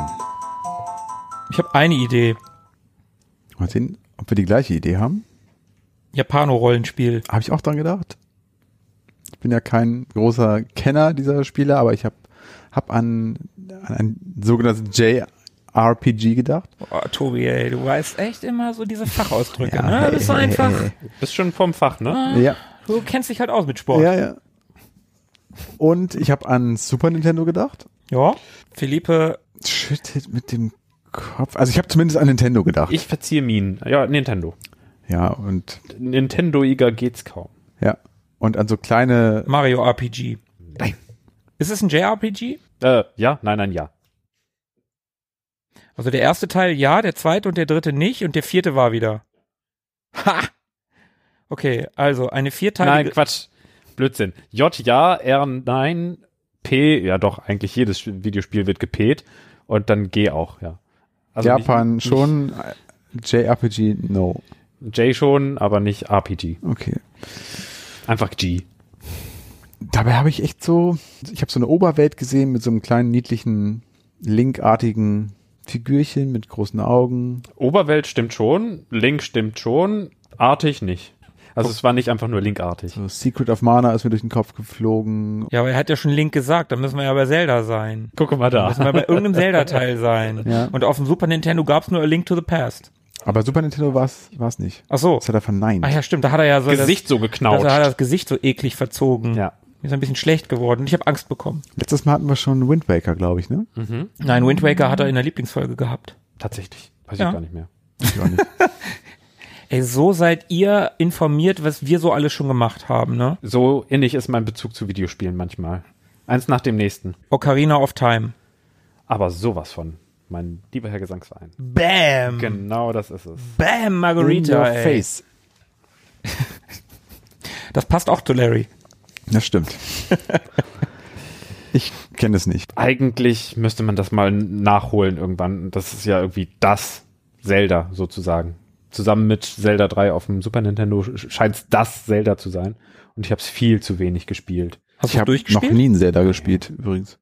Hast du schon mal ein Zelda durchgespielt? Äh, Durchgespielt nicht, nein. Aber ich an, angespielt habe ich auch Nee, schon nee, nee, nee, mal. nicht angespielt. Ich habe A Link to the Past, habe ich schon richtig gespielt. Und dann denkst du, du bist fast durch und dann kommst du in die zweite Welt und du denkst so, was? Alter Schwede, das geht noch viel, viel, viel, viel weiter. Ich habe das auf dem NES mal bisschen mehr als nur angespielt. Auf dem NES ist das auch schon krass. Mhm. Das erste. Also nicht äh, Mhm. Link, Zelda 2, sondern Genau, so richtig. The Legend of Zelda, ja. Mhm. Oh, das ist, das ist wirklich krass. War das das Goldene? Ja. Genau. Link war Silber. Ja. ja. Und dann ging es auf dem Super Nintendo weiter. Ocarina of Time. Also Ja. viel muss man dazu nicht an Worten verlieren. Ist es schon recht bekannt. Koji Kondo zeichnet sich für die Musik verantwortlich. Erschienen ist es Ende 98 auf dem N64, hatte dann Neuerscheinungen auf dem GameCube und auf der Wii. Also nicht Neuerscheinungen, sondern Wiederveröffentlichungen. Gab's auch auf dem DS oder 3D, 3DS. 3DS, genau. Auf da wurd's gab's auch, da, da habe ich schon ein paar Mal vorgestanden und wollte es mir kaufen. Sieht auch noch mal ein bisschen hübscher aus Mhm. als auf dem N64. Also da sind die Modelle noch ein bisschen abgerundeter, nicht so superkantig, nicht so hölzern Mhm. und die Texturen auch noch mal ein bisschen weicher. Das Spiel war ein Oberbrecher, also 256 Mbit. Viel größer kann ein N64-Modul gar nicht werden. Höchstens Resident Evil 2 oder so. Mit all den Filmen und gerenderten Hintergründen. Wobei Zelda ja genauso ganz, ganz, ganz viele vorgerenderte Hintergründe hat, um die Rechenleistung so ein bisschen zu schonen, aber trotzdem eine hübsche Welt zu haben.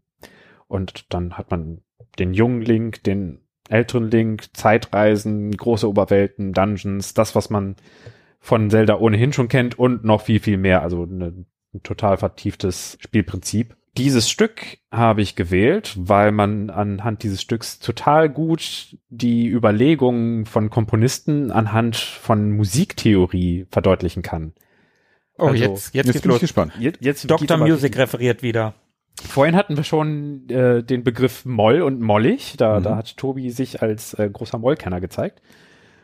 Und Moll und Dur ist gar nicht so alt. Das gibt's eher so seit, sagen wir mal, Ende des Mittelalters, Anfang des Barocks. Davor gab's viel, viel mehr ähm, andere Tonarten oder Tonleitern. Also danach hat sich diese europäische westliche Musik eben in Dur, fröhlich, tralala und Moll eher gedrückt oder traurig oder getragen aufgeteilt und äh, dann gab es eben diese beiden Geschlechter sozusagen. Aber vorher gab es ganz viel, viel mehr Möglichkeiten. Das hört man auf Mittelaltermärkten zum Beispiel, wenn da irgendwelche Schalmeien oder Dudelsäcke was spielen. Schrecklich.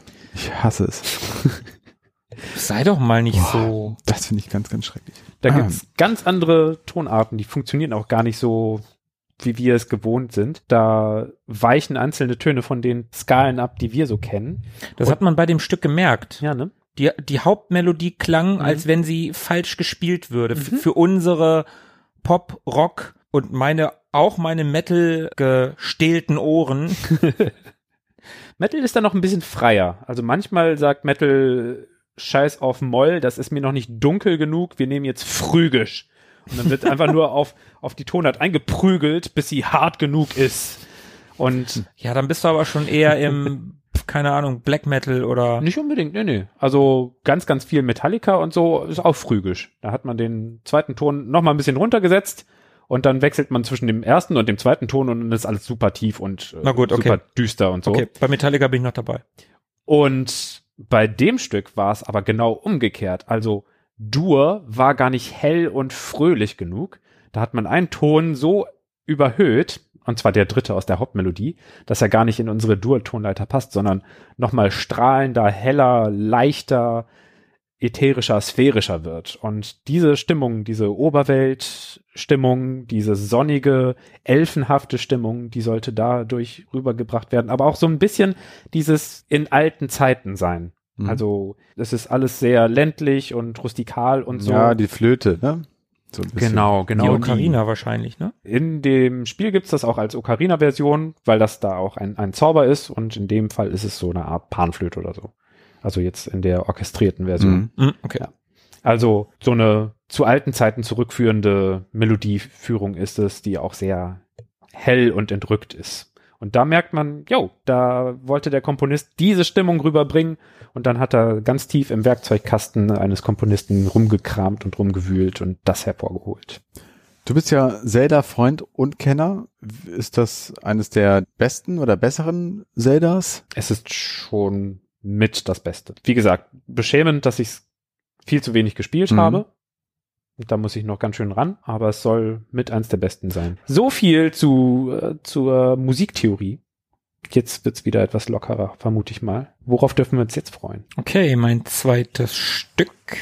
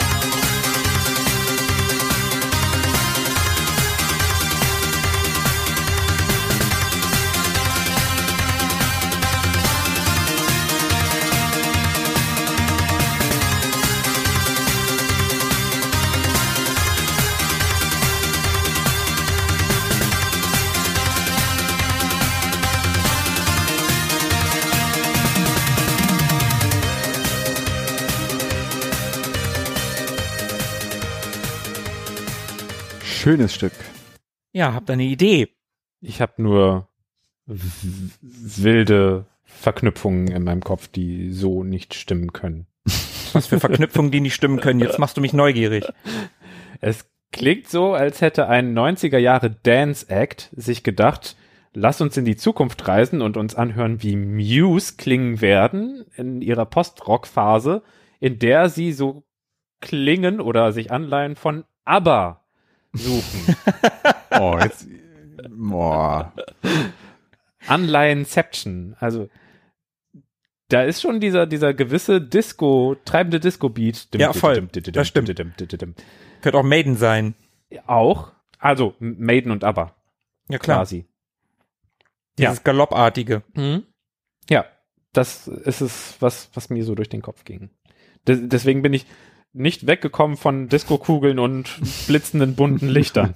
Ich finde auch der, der, der Anfang des Stücks, der ist tatsächlich so, dass du denkst, ja, da könnte ich mir so ein früh 90er, spät 80er, so einen, so einen, so einen Club vorstellen, Mhm. aber im weiteren Verlauf verändert der sich so ein bisschen und ja, genau. Also das, das finde ich, also, ja gut, ich habe mir auch ausgesucht, ich muss ihn ja gut finden. äh, Tobi, Ich kenne das auf jeden Fall.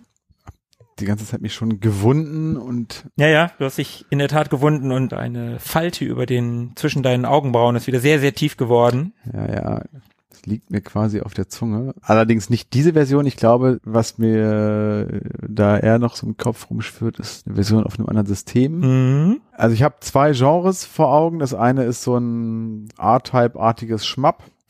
Das würde gut passen. Ja, würde super passen. Run and Gun passt auch wunderbar. Ja, da bist du schon Und- näher dran. Und ich glaube, und jetzt äh, steche ich einfach mal ins Blaue, sagt man das so? Ist ja auch schon spät, es geht so auf Mitternacht zu. Ähm, liege ich da richtig? Ja, ja, du bist gar nicht Okay, schlecht. es ist äh, Midnight Resistance. Ja, es ist tatsächlich, alter Schwede. Respekt. Ja, Respekt dafür, dass du das erkannt hast, denn das war die Mega Drive Version mhm. des Midnight Resistance Main Theme. ich bin sozialisiert mit der C64-Version beziehungsweise mit der Amiga-Fassung. Genau.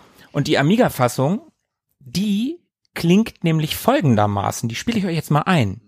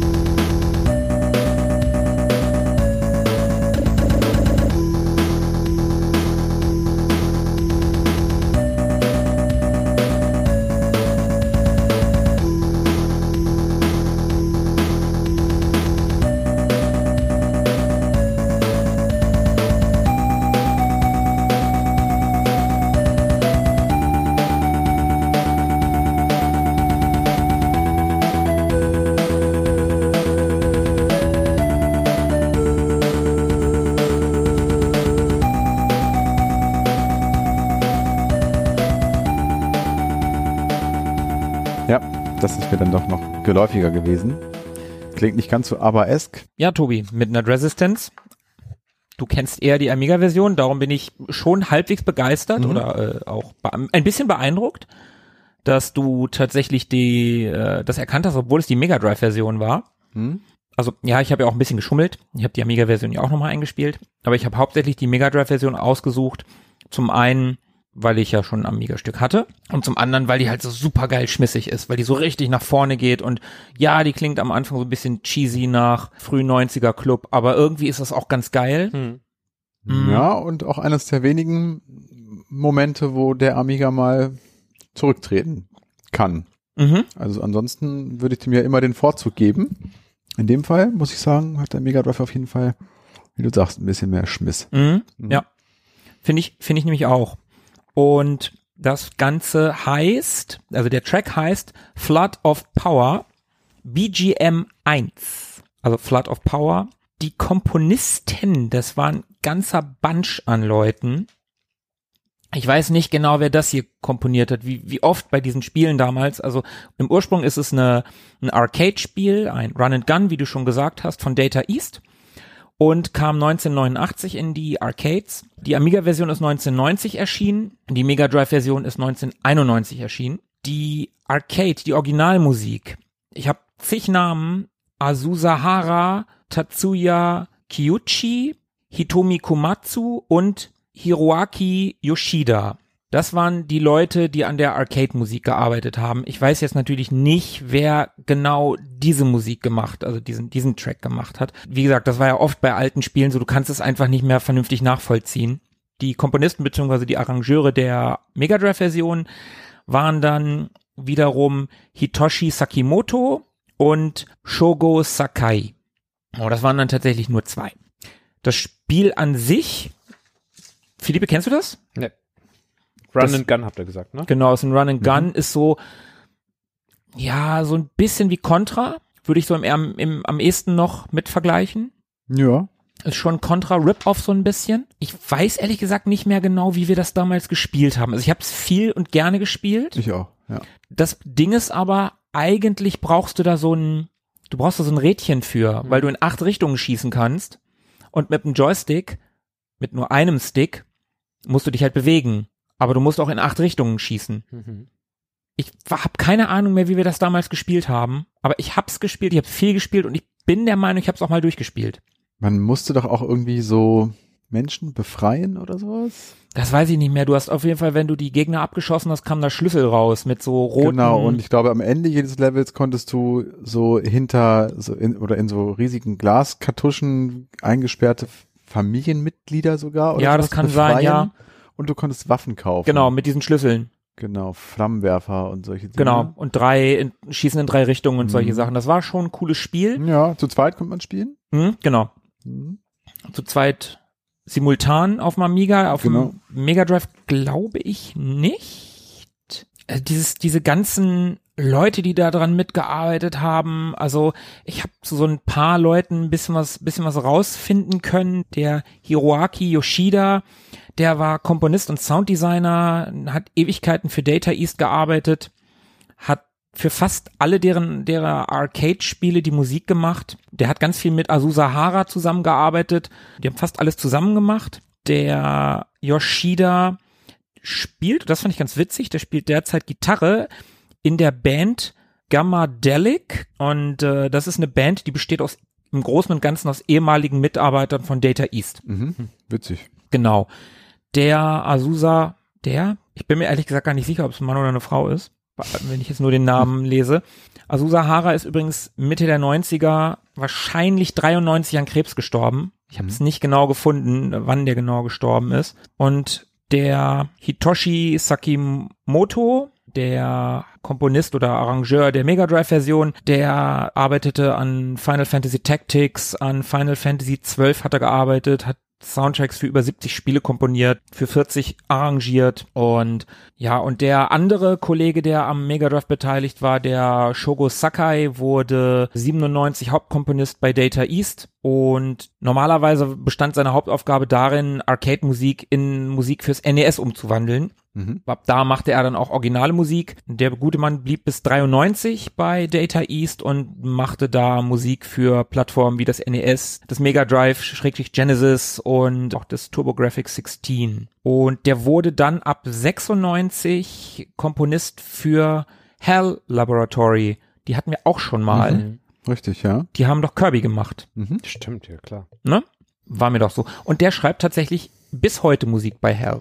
Ein Trivia habe ich noch gefunden. Im Film Robocop 2 von 1990 steht in einer Arcade ein Midnight Resistance Automat. Hm. Und das Arcade-Spiel Robocop 2 ist von Data East. Ah, okay. Also Self-Promotion. Genau, quasi. Das Ding hat auch einen Award bekommen.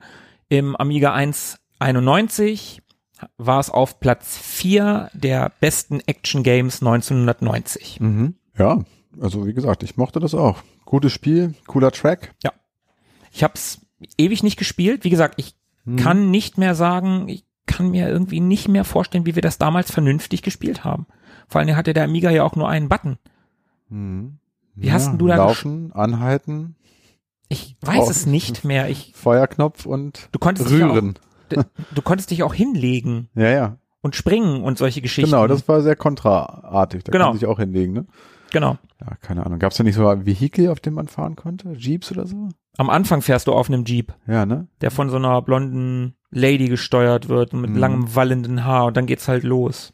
Ich glaube, man ist, ist es nicht sogar so, dass man halt alleine ein und zu zweit dann ein Brüderpaar spielt, was seine Familie befreien muss aus den Fängen des Bösen? Ich glaube, da hast du recht. Ich meine auch. Naja. Kann mich nur noch sehr dunkel daran erinnern. Ich weiß noch, dass ich mal mit meinem Kumpel aus der Ausbildung, dem Marius, da Mhm. habe ich bei dem übernachtet. Grüße gehen übrigens raus. Auf jeden Fall. Äh, und da haben wir das bei dem auf dem Amiga gespielt. Mhm. Da kann ich mich auch noch dran Ich erinnern. werde das auch mal wieder rausgraben, jetzt du das heute mal, wo du mich heute mal wieder drauf gebracht hast. Die Amiga-Version oder die fürs Mega Drive? Hm, weiß noch nicht, mal gucken. Vermutlich Mega Drive. Hat mir der Sound besser gefallen. Ich bin gespannt. Berichte mal. Ja. Ja, ich gebe wieder ab. Ja. Tobi, letzter Track. Genau, ihr habt euch ja gerade schon so schön zurückgelehnt. Ihr könnt eigentlich gleich so bleiben, denn es wird wieder relativ entspannt.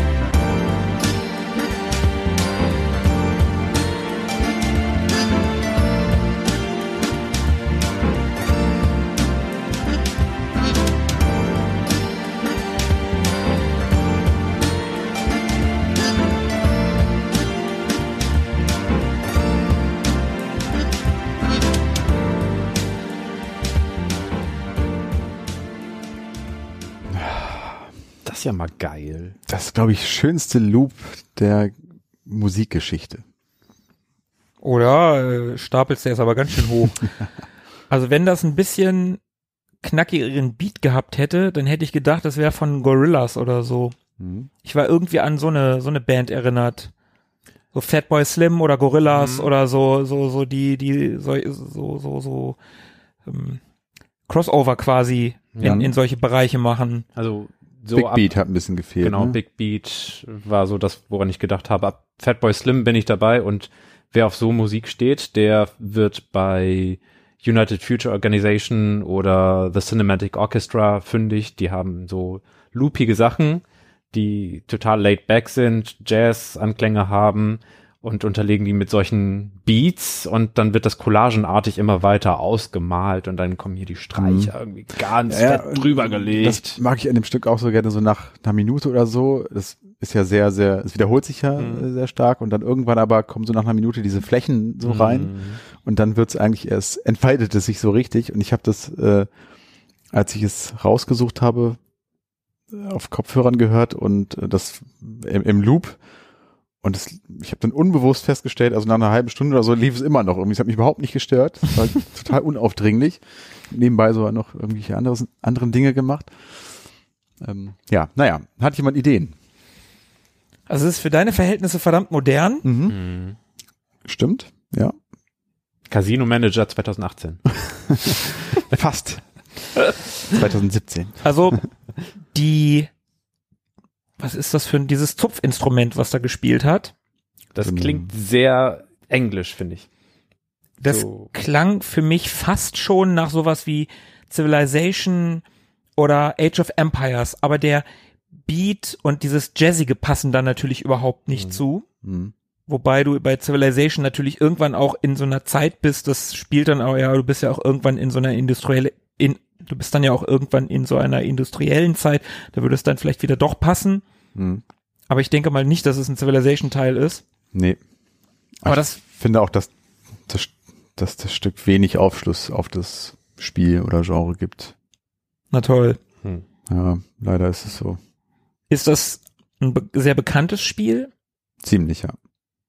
Kennen wir das? Ja. Haben wir das schon mal gespielt? Das weiß ich nicht. Kennt es auf jeden Fall. Ist eine Reihe, das kann ich sagen. Die kennt jeder. Ähm, Super Mario. Ja. also die kennt wirklich jeder. Ob ihr jetzt den Teil schon mal gespielt habt, weiß ich nicht. Es ist, glaube ich, das modernste Stück, das ich jemals hier in so einer Folge äh, besprochen habe. Ja, mit einigem Abstand Was? garantiert. Ist von 2001. Ah, okay, da muss ich wieder zurückrudern. So, was hat's du denn? Nix weiter. Aber ich habe angefangen bei 2015 rumzukramen. Okay. Nee, es, Zurück er hat ist schon 2001. ein paar Jährchen schon mehr. Ist das Titelthema des Spiels? PS2, 3 und 4, Windows, Xbox. Hat es irgendwas mit Geheimagenten zu tun? Ja, ich habe auch an, ich habe ich habe auch so an an, an so Bond-Anleihen Hm. zwischendurch gedacht. Nee, nicht wirklich. Also es ist gemein, weil Ja. es, es gibt wenig Aufschluss Du bist so gemein. tatsächlich. Also, ja, nee. Also eine Reihe, das ist der dritte Teil, das kann ich verraten. Und die kennt jeder, die Reihe. PlayStation 2, 3, 4, die Reihe kennt jeder. Und Xbox und PC. Mhm. Also das ist ja auch nochmal Mhm. interessant. Es ist also nicht Sony exklusiv. Also God of War können wir rausnehmen. Beispielsweise. Oder Und in, in, in diesem Teil der Serie, äh, das hat so eine kleine Revolution stattgefunden, da wurde das Spielprinzip so ein bisschen verändert. Also das war Teil 1 und 2 anders als ab diesem dritten Teil. Da gab es so, eine kleinen, so einen kleinen Twist in, der- in der Spielmechanik. Soll ich es auflösen? oh ja, bitte. Okay. Es ist GTA 3. Grand Theft Auto Teil 3. Ah, okay, ja. Ne? nee. Das ist das Titelstück. Mhm. Und What? die ersten beiden spielte man ja aus der Vogelperspektive und ab dem dritten gab es eben diese 3D-Geschichten. Ich wollte tatsächlich GTA London sagen. ja, also ich glaube, das kennt aber tatsächlich jeder. Also die Reihe kennt Ja, ja. wirklich Mhm. jeder. Würde ich auch sagen. Für die, die es nicht kennen, also ja, GTA Grand Theft Auto. Entwickler Rockstar Games kennt, glaube ich, auch jeder. Gepublished von Rockstar North. Ja, das sind die Entwickler dieser, dieser Tischtennis-Simulation. die Ganz genau. Unter anderem. Die Composer sind Die Craig, soll übrigens, Entschuldigung, die soll übrigens sogar gut sein. Ja, die ist richtig gut. Composer sind Craig Connor und Stuart Ross. Habe ich noch nie gehört. Ja, wie gesagt, also diese Reihe sollte wirklich jeder kennen. Ich sag nur Vice City, San Andreas, man schon mal gehört. Das ist Vier und fünf, sage ich jetzt mal. Ja, aber die Ah sind ja, natürlich fünf, nicht so acht. tragend wie die anderen beiden. Ähm, genau, dieser dritte Teil ist äh, eben Auftakt dieser Trilogie, die mit Vice City und San Andreas fortgesetzt wird und zum anderen eben auch der erste Teil, der diese klassische Vogelperspektive abgelöst hat und dann die 3D-Grafik eingeführt hat. Wahlweise konnte man allerdings in den alten Modus nochmal zurückswitchen. Mhm. Wusste ich gar nicht. Wusste ich auch nicht. Habe ich natürlich auch nicht gemacht. Und man spielt in Liberty City, also einen äh, Kleinkriminellen, einen Gangster in der fiktiven Stadt Liberty City. Ähm, einen namenlosen Gangster übrigens, der Aufträge annimmt von verschiedenen Organisationen, also in dem Fall irgendwelchen Syndikaten, Mafia, Triaden, sowas. Und diese Aufträge werden dann immer anspruchsvoller im Laufe des Spiels. Und ähm, man steigt dann innerhalb dieser Organisationen auf und es entwickelt sich so eine, ja, schon, schon so eine richtige Story irgendwie, dann sind plötzlich irgendwelche Charaktere vernetzt und treten öfter mal auf und so. Also schon, ja, wird schon ein bisschen größer noch. Und in San Andreas übrigens wird dann in einem Cameo-Auftritt des Protagonisten erst klar, dass dieser Typ Claude heißt übrigens. Mhm. Und über die Composer habe ich ehrlich gesagt nicht besonders viel rausfinden können. Also das sind zwei Typen, wie gesagt. Die beiden sind auch für die oder für teilweise für die äh, Radiosongs. Also man kann ja in GTA, vielleicht muss ich jetzt nochmal ganz kurz erwähnen, also GTA ist ja so eine Mischung aus Third-Person-Shooter und Autorennen, so ein bisschen. Oder Autofahren, Autorennen wäre falsch, Autofahren. Und ähm, Open World. Open World, Adventure-Elemente, so ein bisschen, Action, Adventure-ig. Man hat schon seine Mission. Man hat die schon man so Quests sucht, irgendwie, ja. ne? So Sidequests und ein Hauptstrang so. Genau, die Besonderheit ist eigentlich, was es so cool macht, ist ja, dass man eben, also da in dieser Open World rumrennt in, in einer Stadt und im Prinzip jedes Fahrzeug, ja, das, was einem begegnet, fahren kann, indem man es einfach anhält, den Fahrer rausschmeißt und sich selbst in die Karre reinsetzt und dann damit rumfährt. Davon- Manche fahren aber auch einfach weg. manche fahren auch weg, richtig? Oder hauen dich um. Oder hauen mich Das ist um. dann sehr, sehr frech. Aber das macht schon Bock. Und jede Karre hat dann eben so unterschiedliche Eigenschaften. Schnell, langsam, groß, klein und so weiter. Brennt Später- schneller, Genau. brennt langsamer. Später Hubschrauber, Boote, all sowas. Zumindest kann man in diesen Autos Radio hören und da gibt es ein Dutzend Radiosender, die man auswählen kann, teilweise mit ähm, Songs echter ja, Interpreten, die man so kennt, also aus den verschiedensten Genres. Einige kennt man davon, sind Klassiker, andere sind extra für das Spiel komponiert worden und zumindest waren diese beiden Composer an der Auswahl dieser Songs und an der teilweise Erstellung äh, dieser äh, Titel mitverantwortlich. Und ja, ich finde das Stück voll geil. Also das ist eines meiner absoluten Lieblingsstücke. So ist wie gesagt ein total unaufdringliches Loop. So, ich habe das Anfang der 2000er viel auf dem PC gezockt und das hat mich da schon echt äh, gecatcht so und hör's mir immer noch gerne an. Ja, war gut. Kann man auch als Nicht-Videospiel-Fan, also wenn irgendwer so gar keinen Bock auf Videospiele hat und zufällig zuhört, weil er gerade vorbeiläuft am Podcast, kann man sich auch anhören. Soll es ja auch geben, diese ja. Typen. Ja, ja, klar, gibt's ständig. ja, jeder hat so seine Schwächen. Jeder hat seine dunklen Seiten und Leichen im Keller. Zum Beispiel nicht Videospiele zu spielen. Ja. Was für schlimme Menschen. Ganz, da wollen wir gar nicht weiter drüber nachdenken. Genau, schnell weiter. Schnell, schnell weiter. Bewegen wir uns weiter, weiter im Text. Was kann ich hier anbieten?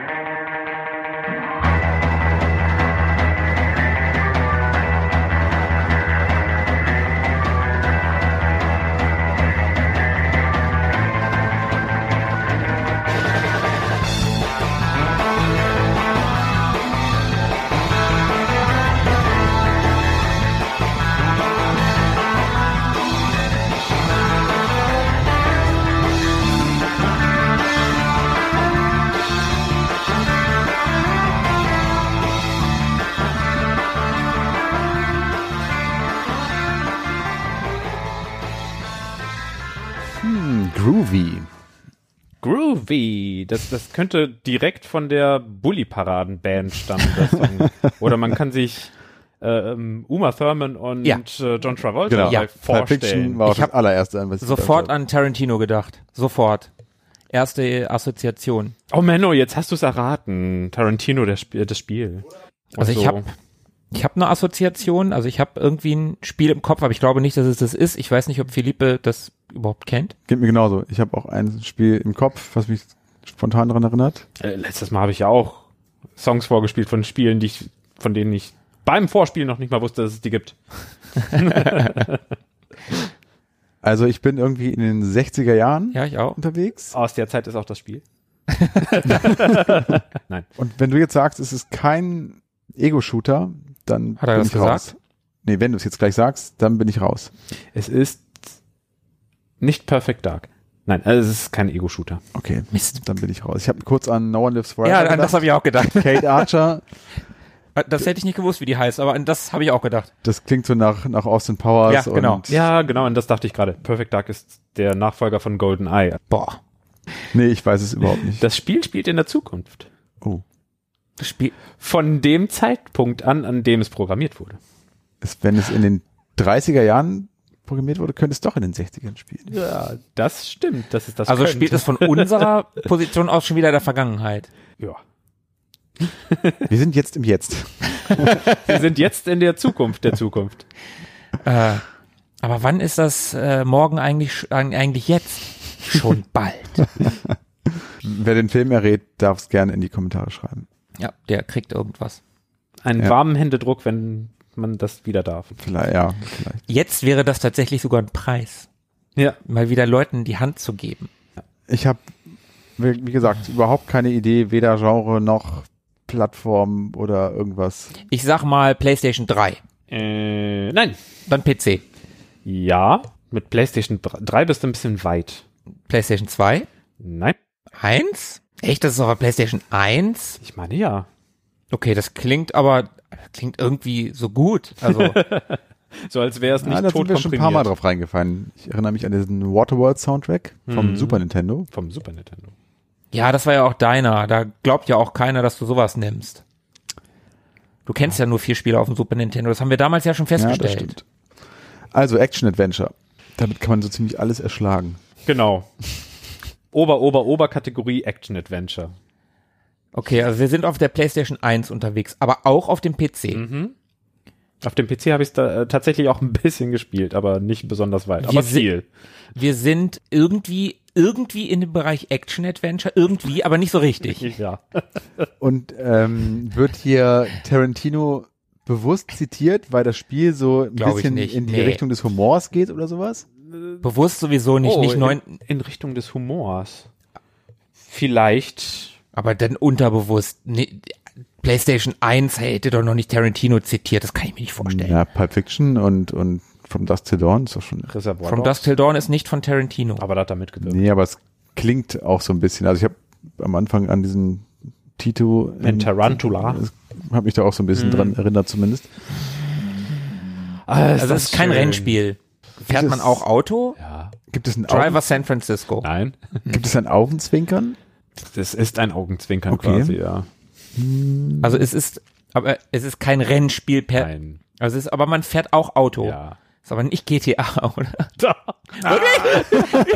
Und zwar der zweite Teil. Quatsch. Wie geil. Schön, oder? Echt? Das ist doch mal. Also ich, ich spiele das mal von Anfang an. Gott sei Dank habe ich nicht behauptet, ich hätte Teil 2 gespielt. Achtung. Fantastic medium wave. Very good. That's done. That did, did my advertisements. Okay. Special price cabbage, two for buck. I bought one supply this morning only. It's very good for digestion, makes you do all kinds of lifting things with your butt.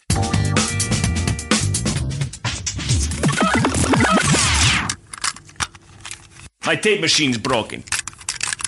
This not good. Okay, this never work. I, I break his legs. This bastard give me this piece of shit to get out. It's working now. This very good. Here we having now with radio.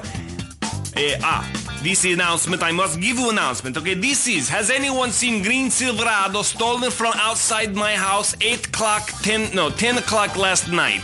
I was little drunk and forgot where I left it. Could be anywhere.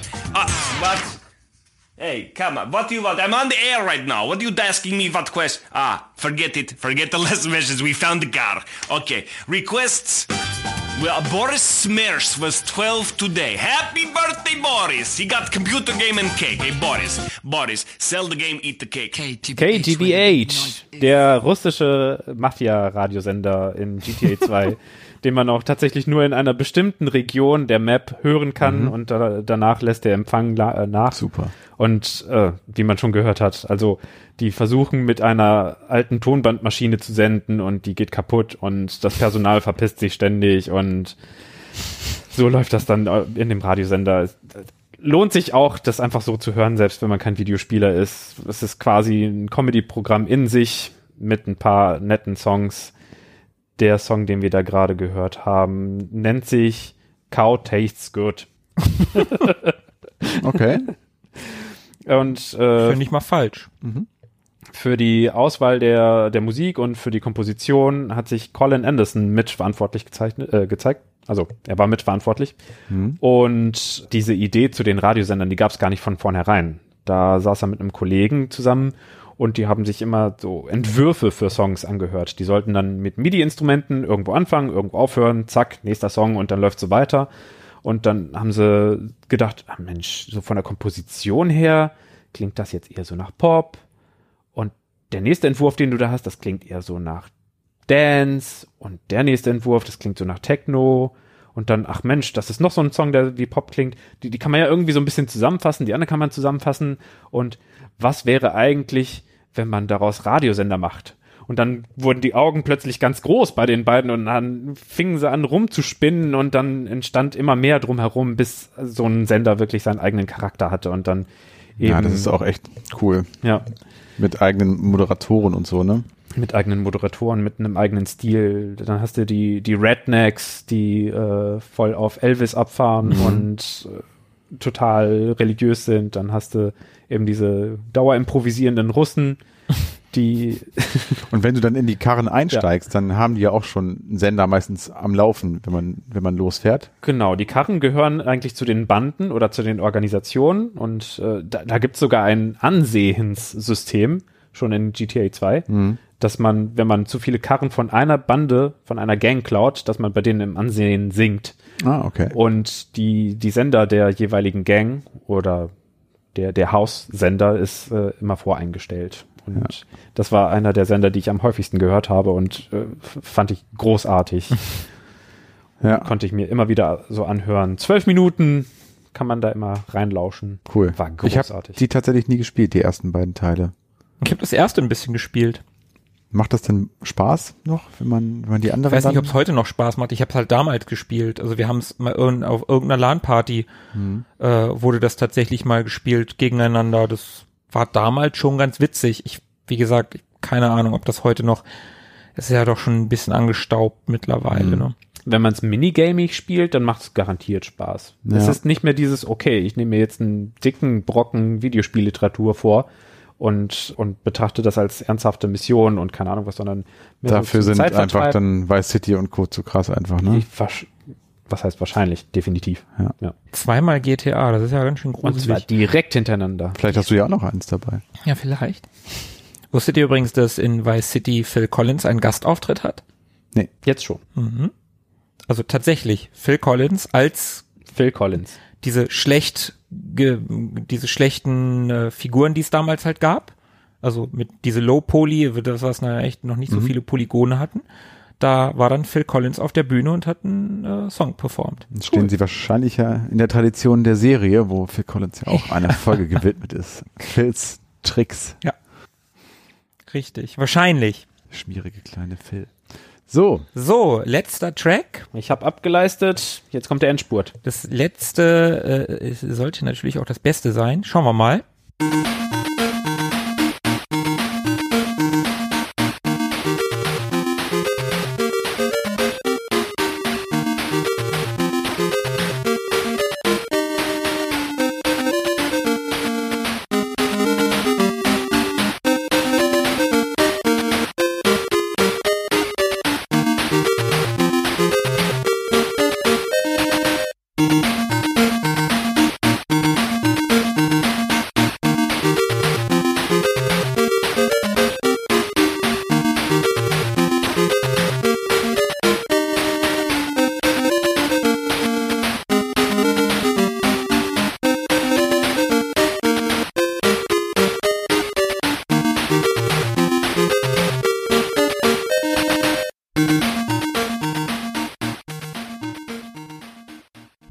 Ja, haha. Ich habe es in einer der, ich weiß gar nicht mehr, in einer der letzteren Folgen Ach, dann ist es Alex Kidd.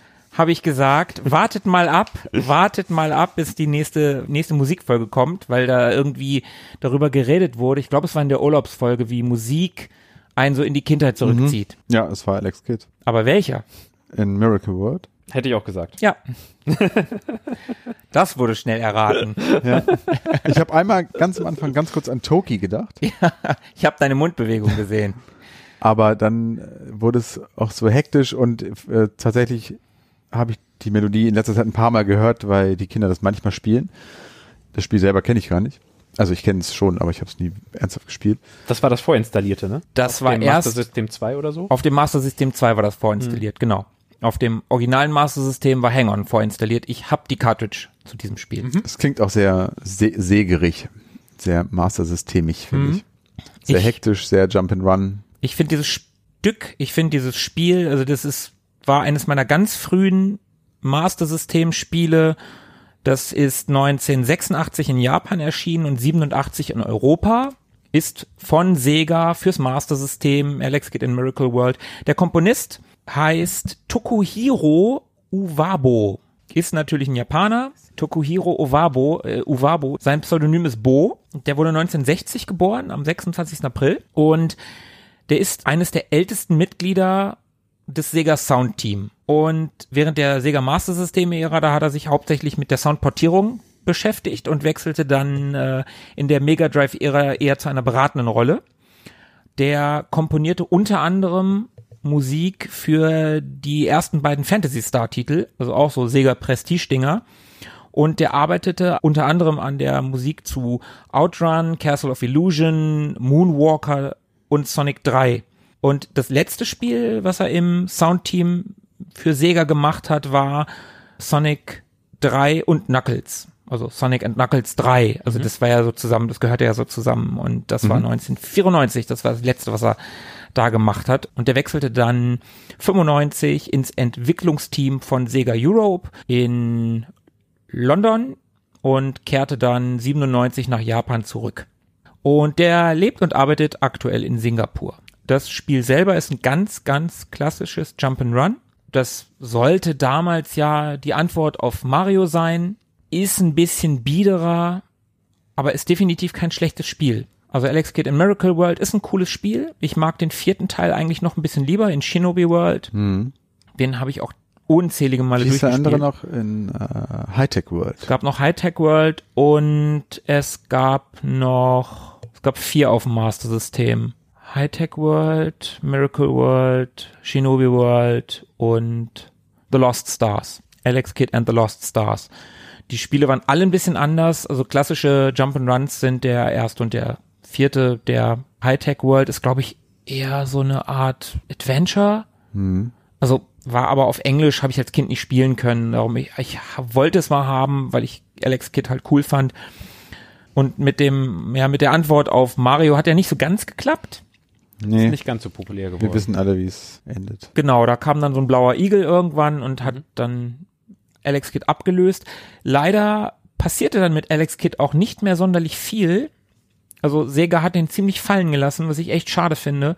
Es gab noch ein Mega Drive Spiel. Das Witzige ist, dass der Shinobi World Teil, das ist das letzte Spiel, was herausgekommen ist. Es kam nämlich nach dem Mega Drive Teil raus. 1990 kam das. Und ja, wie gesagt, Sega hat Alex Kidd dann so ein bisschen fallen gelassen. Ich finde das, ich finde das echt schade, weil ich mochte die Figur trotz aller Unkerufe irgendwie dann doch. Und vor, ich weiß gar nicht mehr, vor ein paar Wochen wurde angekündigt, dass es ein Remake von Alex Kidd in Miracle World geben wird. Was ich total cool finde, da freue ich mich sehr drauf.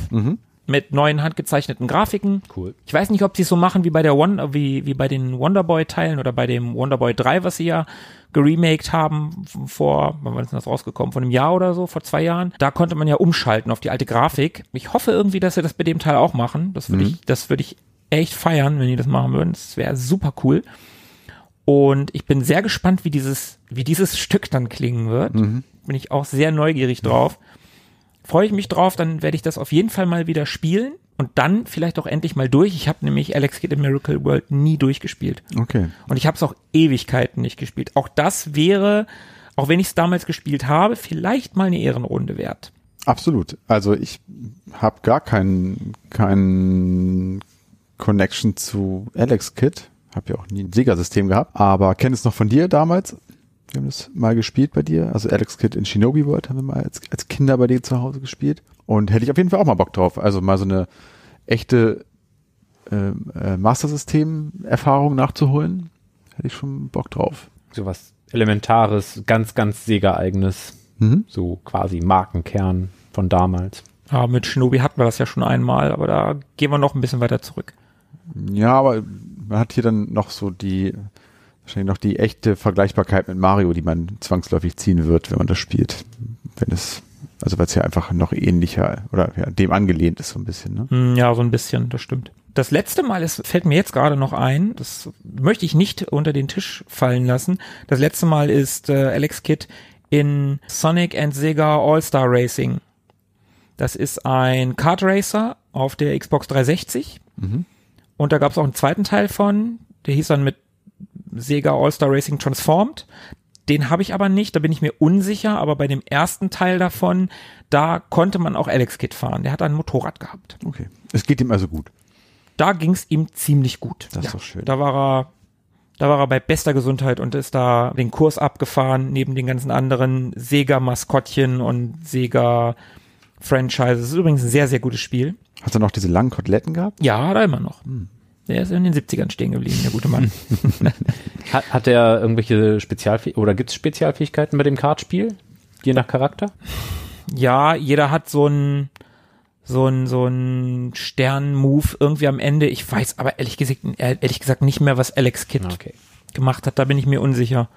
Also er hat ja auch irgend, er, jedes Spiel ist ja so ein bisschen anders. Mhm. Im, im in äh, Miracle World, da hat er ja diese riesige Faust und da gibt's ja dieses Zufallselement des, also was ja gar nicht zufällig ist, des Schere Stein Papier Spielens. Wenn du das einmal weißt, was der Gegner dir entgegenbringt, das, der macht das immer die gleiche Reihenfolge, du kannst das auswendig lernen. Und in Shinobi World hat er halt, war, ja, Shinobi halt, da hat er halt ein Schwert und das ist, ist halt eine Parodie von Shinobi, vom ersten Shinobi von, von Sega. Übrigens, weil du ja, Philippe, gerade die eingebaute Version des Master System 2 erwähnt hast, ich habe ja die Cartridge-Version gehabt. Und nach dem Title-Screen kommt eine Art Weltkarte und davor sitzt Alex Kidd und der isst etwas. Der mampft, der beißt da so richtig schön rein und freut sich. Und das ist ein Reis, so ein Reisball, diese, diese Reisdreiecke, wo unten dieses, was ist denn das? Setang-Blatt dran ist. Und ein Kumpel von mir, der hat entweder das Master System 2 gehabt oder eine spätere Cartridge, weil in einer Reversion des Ganzen wurde für den westlichen Markt daraus ein Hamburger. Und ich als kleiner Stöpke habe damals echt gedacht, das ist ein Grafikfehler in meiner Version. Weil ich ja nicht wusste, was das ist. Ich Ja. kannte das ja nicht. Reisbälle gab es damals nicht. Ja, zumindest hier nicht. Ja. Und Seetang schon gar nicht. Seetang. Ja, das ist mein kleiner Ausflug in meine sehr, doch ziemlich frühe Kindheit gewesen. Ich müsste das so 88 gekriegt haben, das ganze Master System und wahrscheinlich auch das Spiel. Das wird eines der früheren gewesen sein, die ich gehabt habe. Ja. Cool. Sehr spritzig und munter klingt das auf jeden Fall. Ja, ich mag das auch sehr gerne. Das ist auch so ein, es ist halt auch nur so ein relativ kurzer Loop im ersten Level halt. Aber wenn man den so mal gehört hat, der bleibt einem, einem auch im Ohr. Also ich habe den heute, als ich das alles vorbereitet habe, nochmal, als ich die Tracks zusammengesucht habe, da habe ich den dann gehört und dann hatte ich den auch die ganze Zeit im Ohr und ich hab Mhm. die ganze Zeit musste ich mich zwingen, als Tobi und ich hier zusammen hergefahren sind, äh, den nicht so vor mich hinzusummen oder zu pfeifen oder Ja, so. das Ich hab ging den die ganze Zeit im. Ohr gehabt. Ich hab, kann mich noch gut an diesen Sound erinnern, wenn man äh, dann dort irgendwie abnippelt und als Engel in den Himmel Ja, ja, steigt. ja, ja. Wah, wah, wah, wah, wah. Ja, Insta-Rückkehr in die. Kindheit. Ja, genau. Genau das ist es. Totale Immersion, sofort. Also ich, ich rieche gerade auch die Knoblauchwurst meines Nachbarn, bei dem ich das immer gespielt habe. Wie, wie hieß er noch? Ibrahim. Ah ja. Okay, Ja, drei mal drei Stücke. neun Stücke waren's. Ich weiß nicht, wer heute am besten abgeschnitten hat. Ich glaube, wir waren alle gut. Wir waren heute ganz schön on fire. Ja, heute ganz ich, schön- ich nicht so sehr am Anfang, da gab's ja viel Amiga und ich bin ja sowas von Amiga-Banause. Aber am Ende hatten wir alle unsere Redemption und haben ganz gut abgeräumt. Aber Tobi hat beim letzten Mal schon so abgeräumt und dieses Mal war er auch sehr gut. Der übt heimlich vom Spiegel, ne? Ja, ja. Ich habe, ich habe mich dazu entschlossen, beim nächsten Mal nur Spiele zu machen, die, die Tobi nicht kennt. Nächstes Mal wird eine Anti-Tobi-Folge. Ach, so langweilig. Das hat er mal verdient. Dann mache ich Kann eine ich, kann, Philippe-Folge. ich, kann ich nicht mitreden. Nein, das wollen wir nicht. Ich kann doch, ohne, ohne Amiga geht nicht. Nee, Also für mich nicht. für mich auch nicht. Ja. Weil heute hatte ich einen Amiga, also nur ein Drittel Amiga. Das ist ja Das ist zurückhaltend. für meine Verhältnisse sehr zurückhaltend. Das stimmt. Und das älteste, was ich, äh, das neueste, was ich hatte, war sogar von 2001. Ja, da guck mal, selbst, selbst ich, ich habe heute irgendwie den Tobi gemacht. Ne? Ja. Ich habe quasi anderthalb Amiga-Stücke gehabt und ich habe, was hatte ich? 86, 91 und 87. Ja, das ist auf jeden Fall eher Ich habe den Tobi gemacht heute so ein bisschen. Das stimmt. Okay, dann glaube ich, Haben wir's mal wieder. hört sich so an. Dann sind hoffentlich viele, viele Musikempfehlungen zusammengekommen, in die man sich hineinstürzen kann und die man durchsuchten und durchnudeln kann, bis man sie nicht mehr hören kann. Zumindest sollten sie über zwei Wochen hinweg reichen. In diesen zwei Wochen habt ihr ja Zeit, uns auf Instagram zu folgen oder auf Twitter. Und in diesen zwei Wochen habt ihr auch Zeit, uns in die Kommentare zu schreiben, denn da ist Noch ein wenig Platz. Wer sich beeilt, kriegt noch ein Plätzchen. ja, Es ist Luft nach oben und nach unten. Ihr habt vor allem auch Zeit, in den nächsten zwei Wochen uns mal eine richtig schöne Bewertung zu schreiben. Zum Beispiel auf Apple Podcasts. Da freuen wir uns auf jeden Fall. Die können uns auch in die Kommentare schreiben, ob sie damals die Videospielmusik besser fanden oder heute. Philipp hat aufgepasst. Dagegen ist nichts einzuwenden. Tja, für Videospiele. AKA die Frage, war früher alles besser? Ja. Tja, also wenn ich meine jetzt gerade meine äh, heutige Folge Revue passieren lasse, dann kann ich sagen ja. Aber ja doch, oder? Wer weiß. Ich kann es echt ehrlich gesagt nicht genau sagen, weil Musik ist so vielfältig. Ich bin da auch ein bisschen zwiegespalten. Für mich ist ja das älteste, äh, das neueste Spiel, was ich hatte, ist ja für mich relativ, also ist uralt, ist ja auch schon 20 Jahre alt, für mich aber relativ neu, also für meine Verhältnisse. Deswegen muss ich da in dem Fall sagen, dass auch neuere Spiele gute Musik haben können.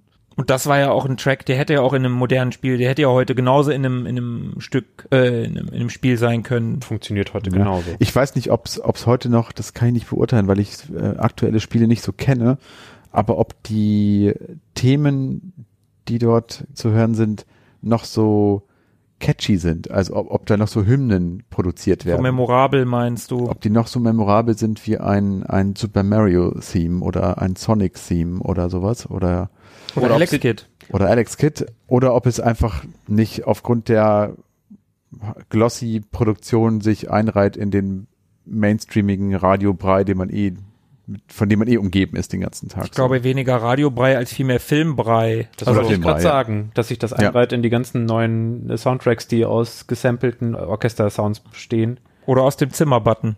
Ja, genau der. Dass man da ganz viel platte Bläser und Mhm. Percussion hat und dann klingt das eh alles irgendwie nach Stimmung, aber nicht nach Theme. Ja, Nach ja, nachsummbarem das Theme. könnte sein, aber ich glaube, wenn man im Retro-Bereich unterwegs ist, also auch in modernen Retro-Spielen, Tiny Barbarian kann ich empfehlen, ist ein sehr, sehr cooler Soundtrack, ist ein recht aktuelles Spiel.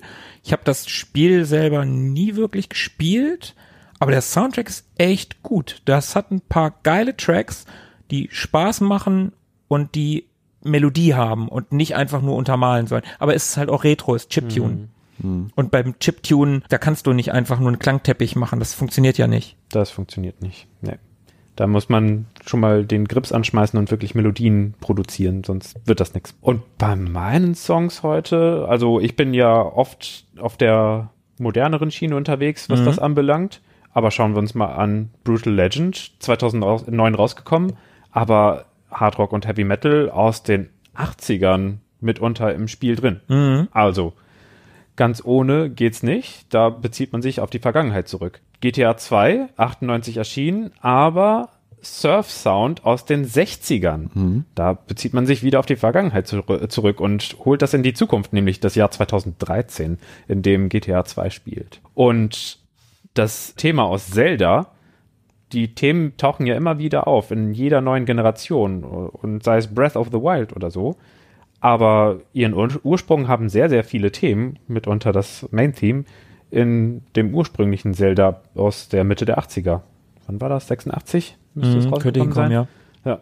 Also von daher, klar, in modernen Spielen gibt es oft gute Musik, die aber sowas von ganz schön nah dran an alten Themes ist und immer wieder drauf äh, zurückkehrt und sich drauf zurückbezieht. Quasi an Themes like yesterday. Und wie hätte man die Folge besser ausklingen lassen können als mit diesen Worten? Dankeschön. Da schließt sich der Kreis und ich schließe mich euch an und wünsche unseren Zuhörern ein paar großartige Tage. Bis zum nächsten Mal in zwei Wochen. Bleibt gesund, bleibt am Drücker. Bis, dahin. Ciao. Ciao. Mögen die Retro Boys mit euch sein. Immer.